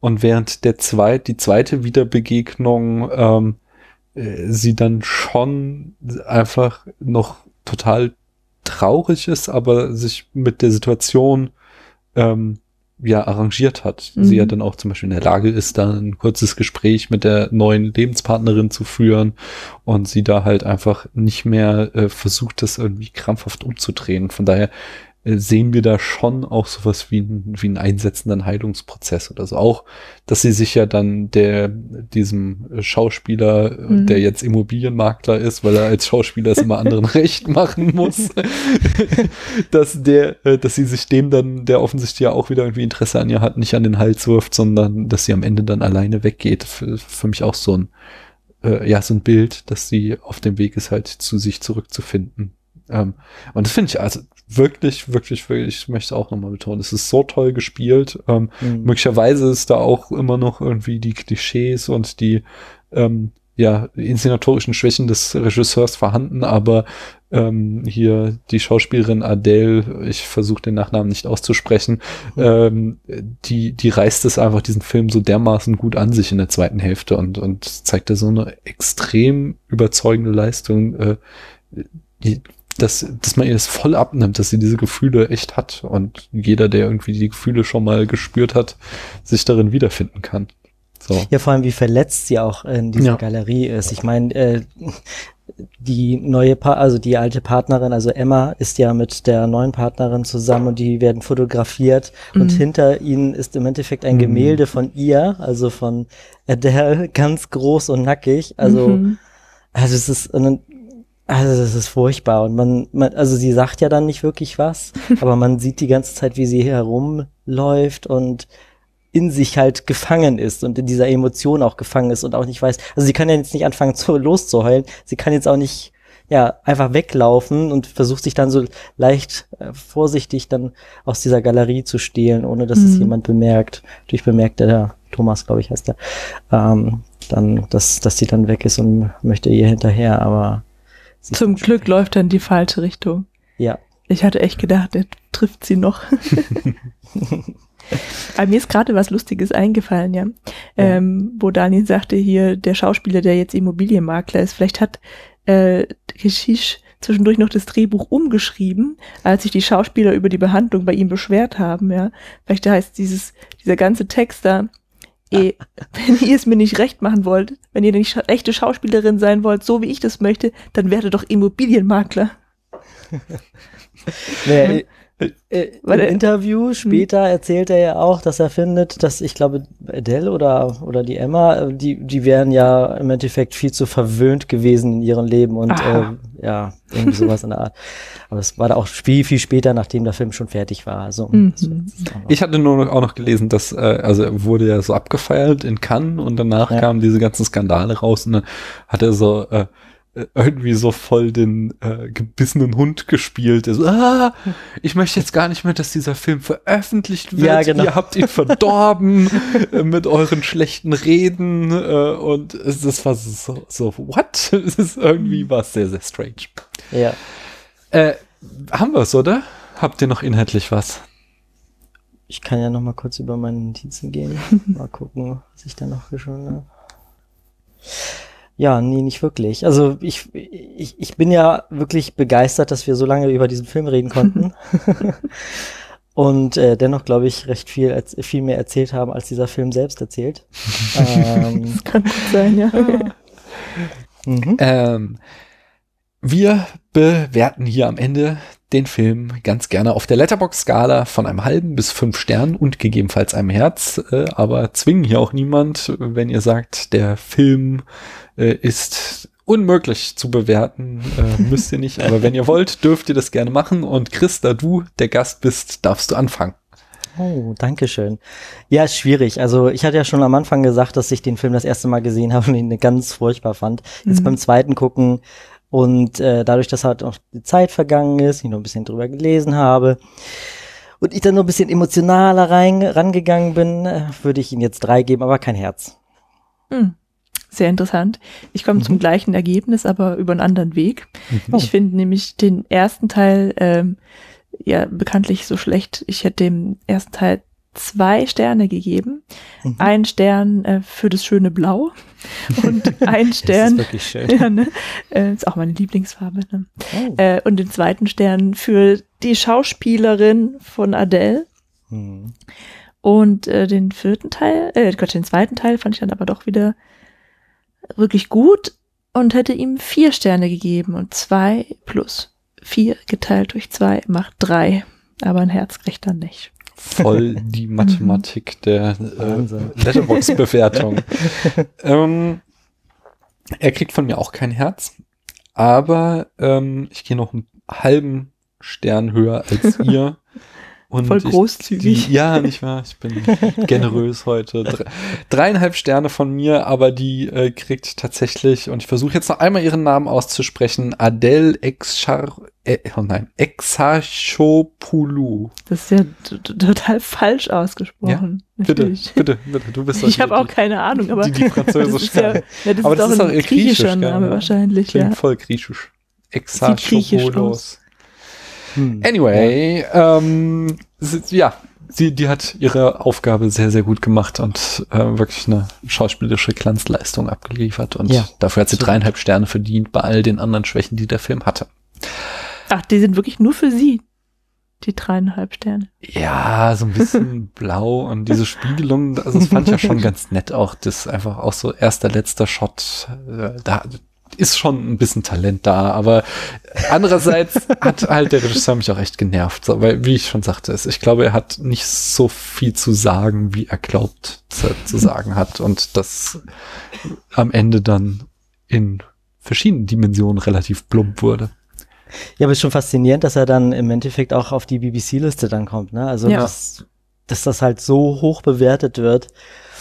Ja, keine Ahnung, was für Filme die sonst immer gucken. Aber vielleicht ähm, liegt es auch an diesem Echo, das er in Frankreich ausgelöst hat. Vielleicht Mhm. wird es ja mit in diese anderen, mit, in die Bewertung mit reingezogen. Also ich ne? glaube ganz viel tatsächlich auch sehr viel Hype ist. Also Mhm. dass einfach so ein ähm, äh, sich ein ein quasi ein in, in, in so Kritikerkreisen auch quasi so eine äh, ähm, kollektive Meinung einstellt, wie man einen Film zu finden hat und dass man dann als Kritiker ganz gerne versucht, äh, seine eigene Kritik da irgendwie äh, oder in dem Film das zu suchen, was andere drin gefunden haben, wenn sich erstmal so ein Konsens herausgebildet hat, dass so ein Film Mhm. gut ist.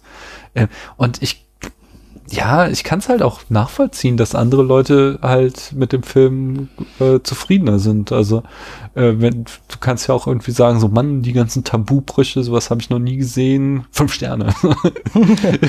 das ist, du kannst natürlich andere Skalen an den Film anlegen. Er sagt, ich finde halt, dass er eine ganze Reihe äh, schlecht macht, aber wenn du andere Sachen, die er halt fraglos auch gut macht, äh, höher bewertest, dann kommst du da halt wieder raus. Ähm, ja, es ist kompliziert. Ich glaube, es ist, es ist- auch so ein Film, den man nicht gerne schlecht bewerten möchte, weil man möchte ja kein schlechter Mensch sein. Das, der hat doch so ein wichtiges Thema. Es sind Minderheiten, wir müssen die Filme positiv bewerten. Ja, so ein bisschen.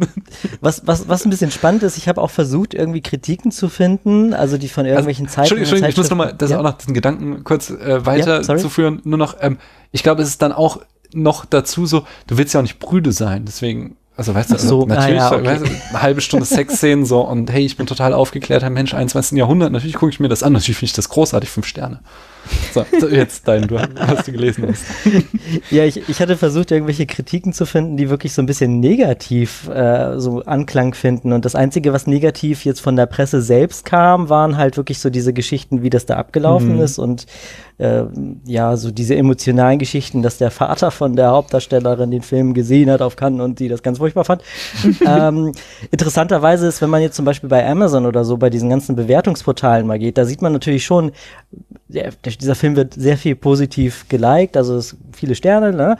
aber die negativen Sterne sind halt dann meistens ein bisschen interessanter und die sind halt auch breit gefächert und da wird halt schonungslos einfach gesagt, totaler Mist, das guckt doch keiner, wir, wir, wir bezahlen denn dafür Geld und solche Geschichten. Das finde ich schon sehr spannend, dass nicht mal so anklangweise irgendwie darüber äh, Kritik zu finden ist, Mhm. weil ich bei Rotten Tomato nicht war. Also, die sind ja immer sehr angenehm offen da.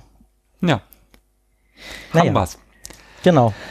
Chris, erzähl uns doch noch mal, was zum nächst, äh, das nächste Mal bei Mumpitz und Glitzer zu hören ist, damit die Leute gleich rüberschalten können.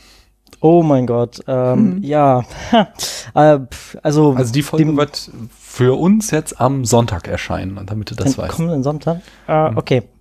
Also bei Mumpitz und Glitzer bekommt ihr dann in der kommenden Woche einen Auszug daraus, was wir in der Kühltür WE am Wochenende in Berlin äh, ja so erlebt haben, wo unter anderem der Markus von ähm, E und U Gespräch, der Nils, mit dem ich podcaste, der auch schon mal häufiger beim E und U Gespräch zu Besuch war, und der Daniela äh, Ishorst, die den Mhm. Kunst äh, und Horst Podcast hat, mit uns erlebt hat, wobei sie in dem Podcast nicht stattfindet. Aber Mhm. die Weird Sisters haben sich zusammengesetzt und quatschen so halb angetrunken ein wenig über viele Dinge, die interessant und nicht interessant sind.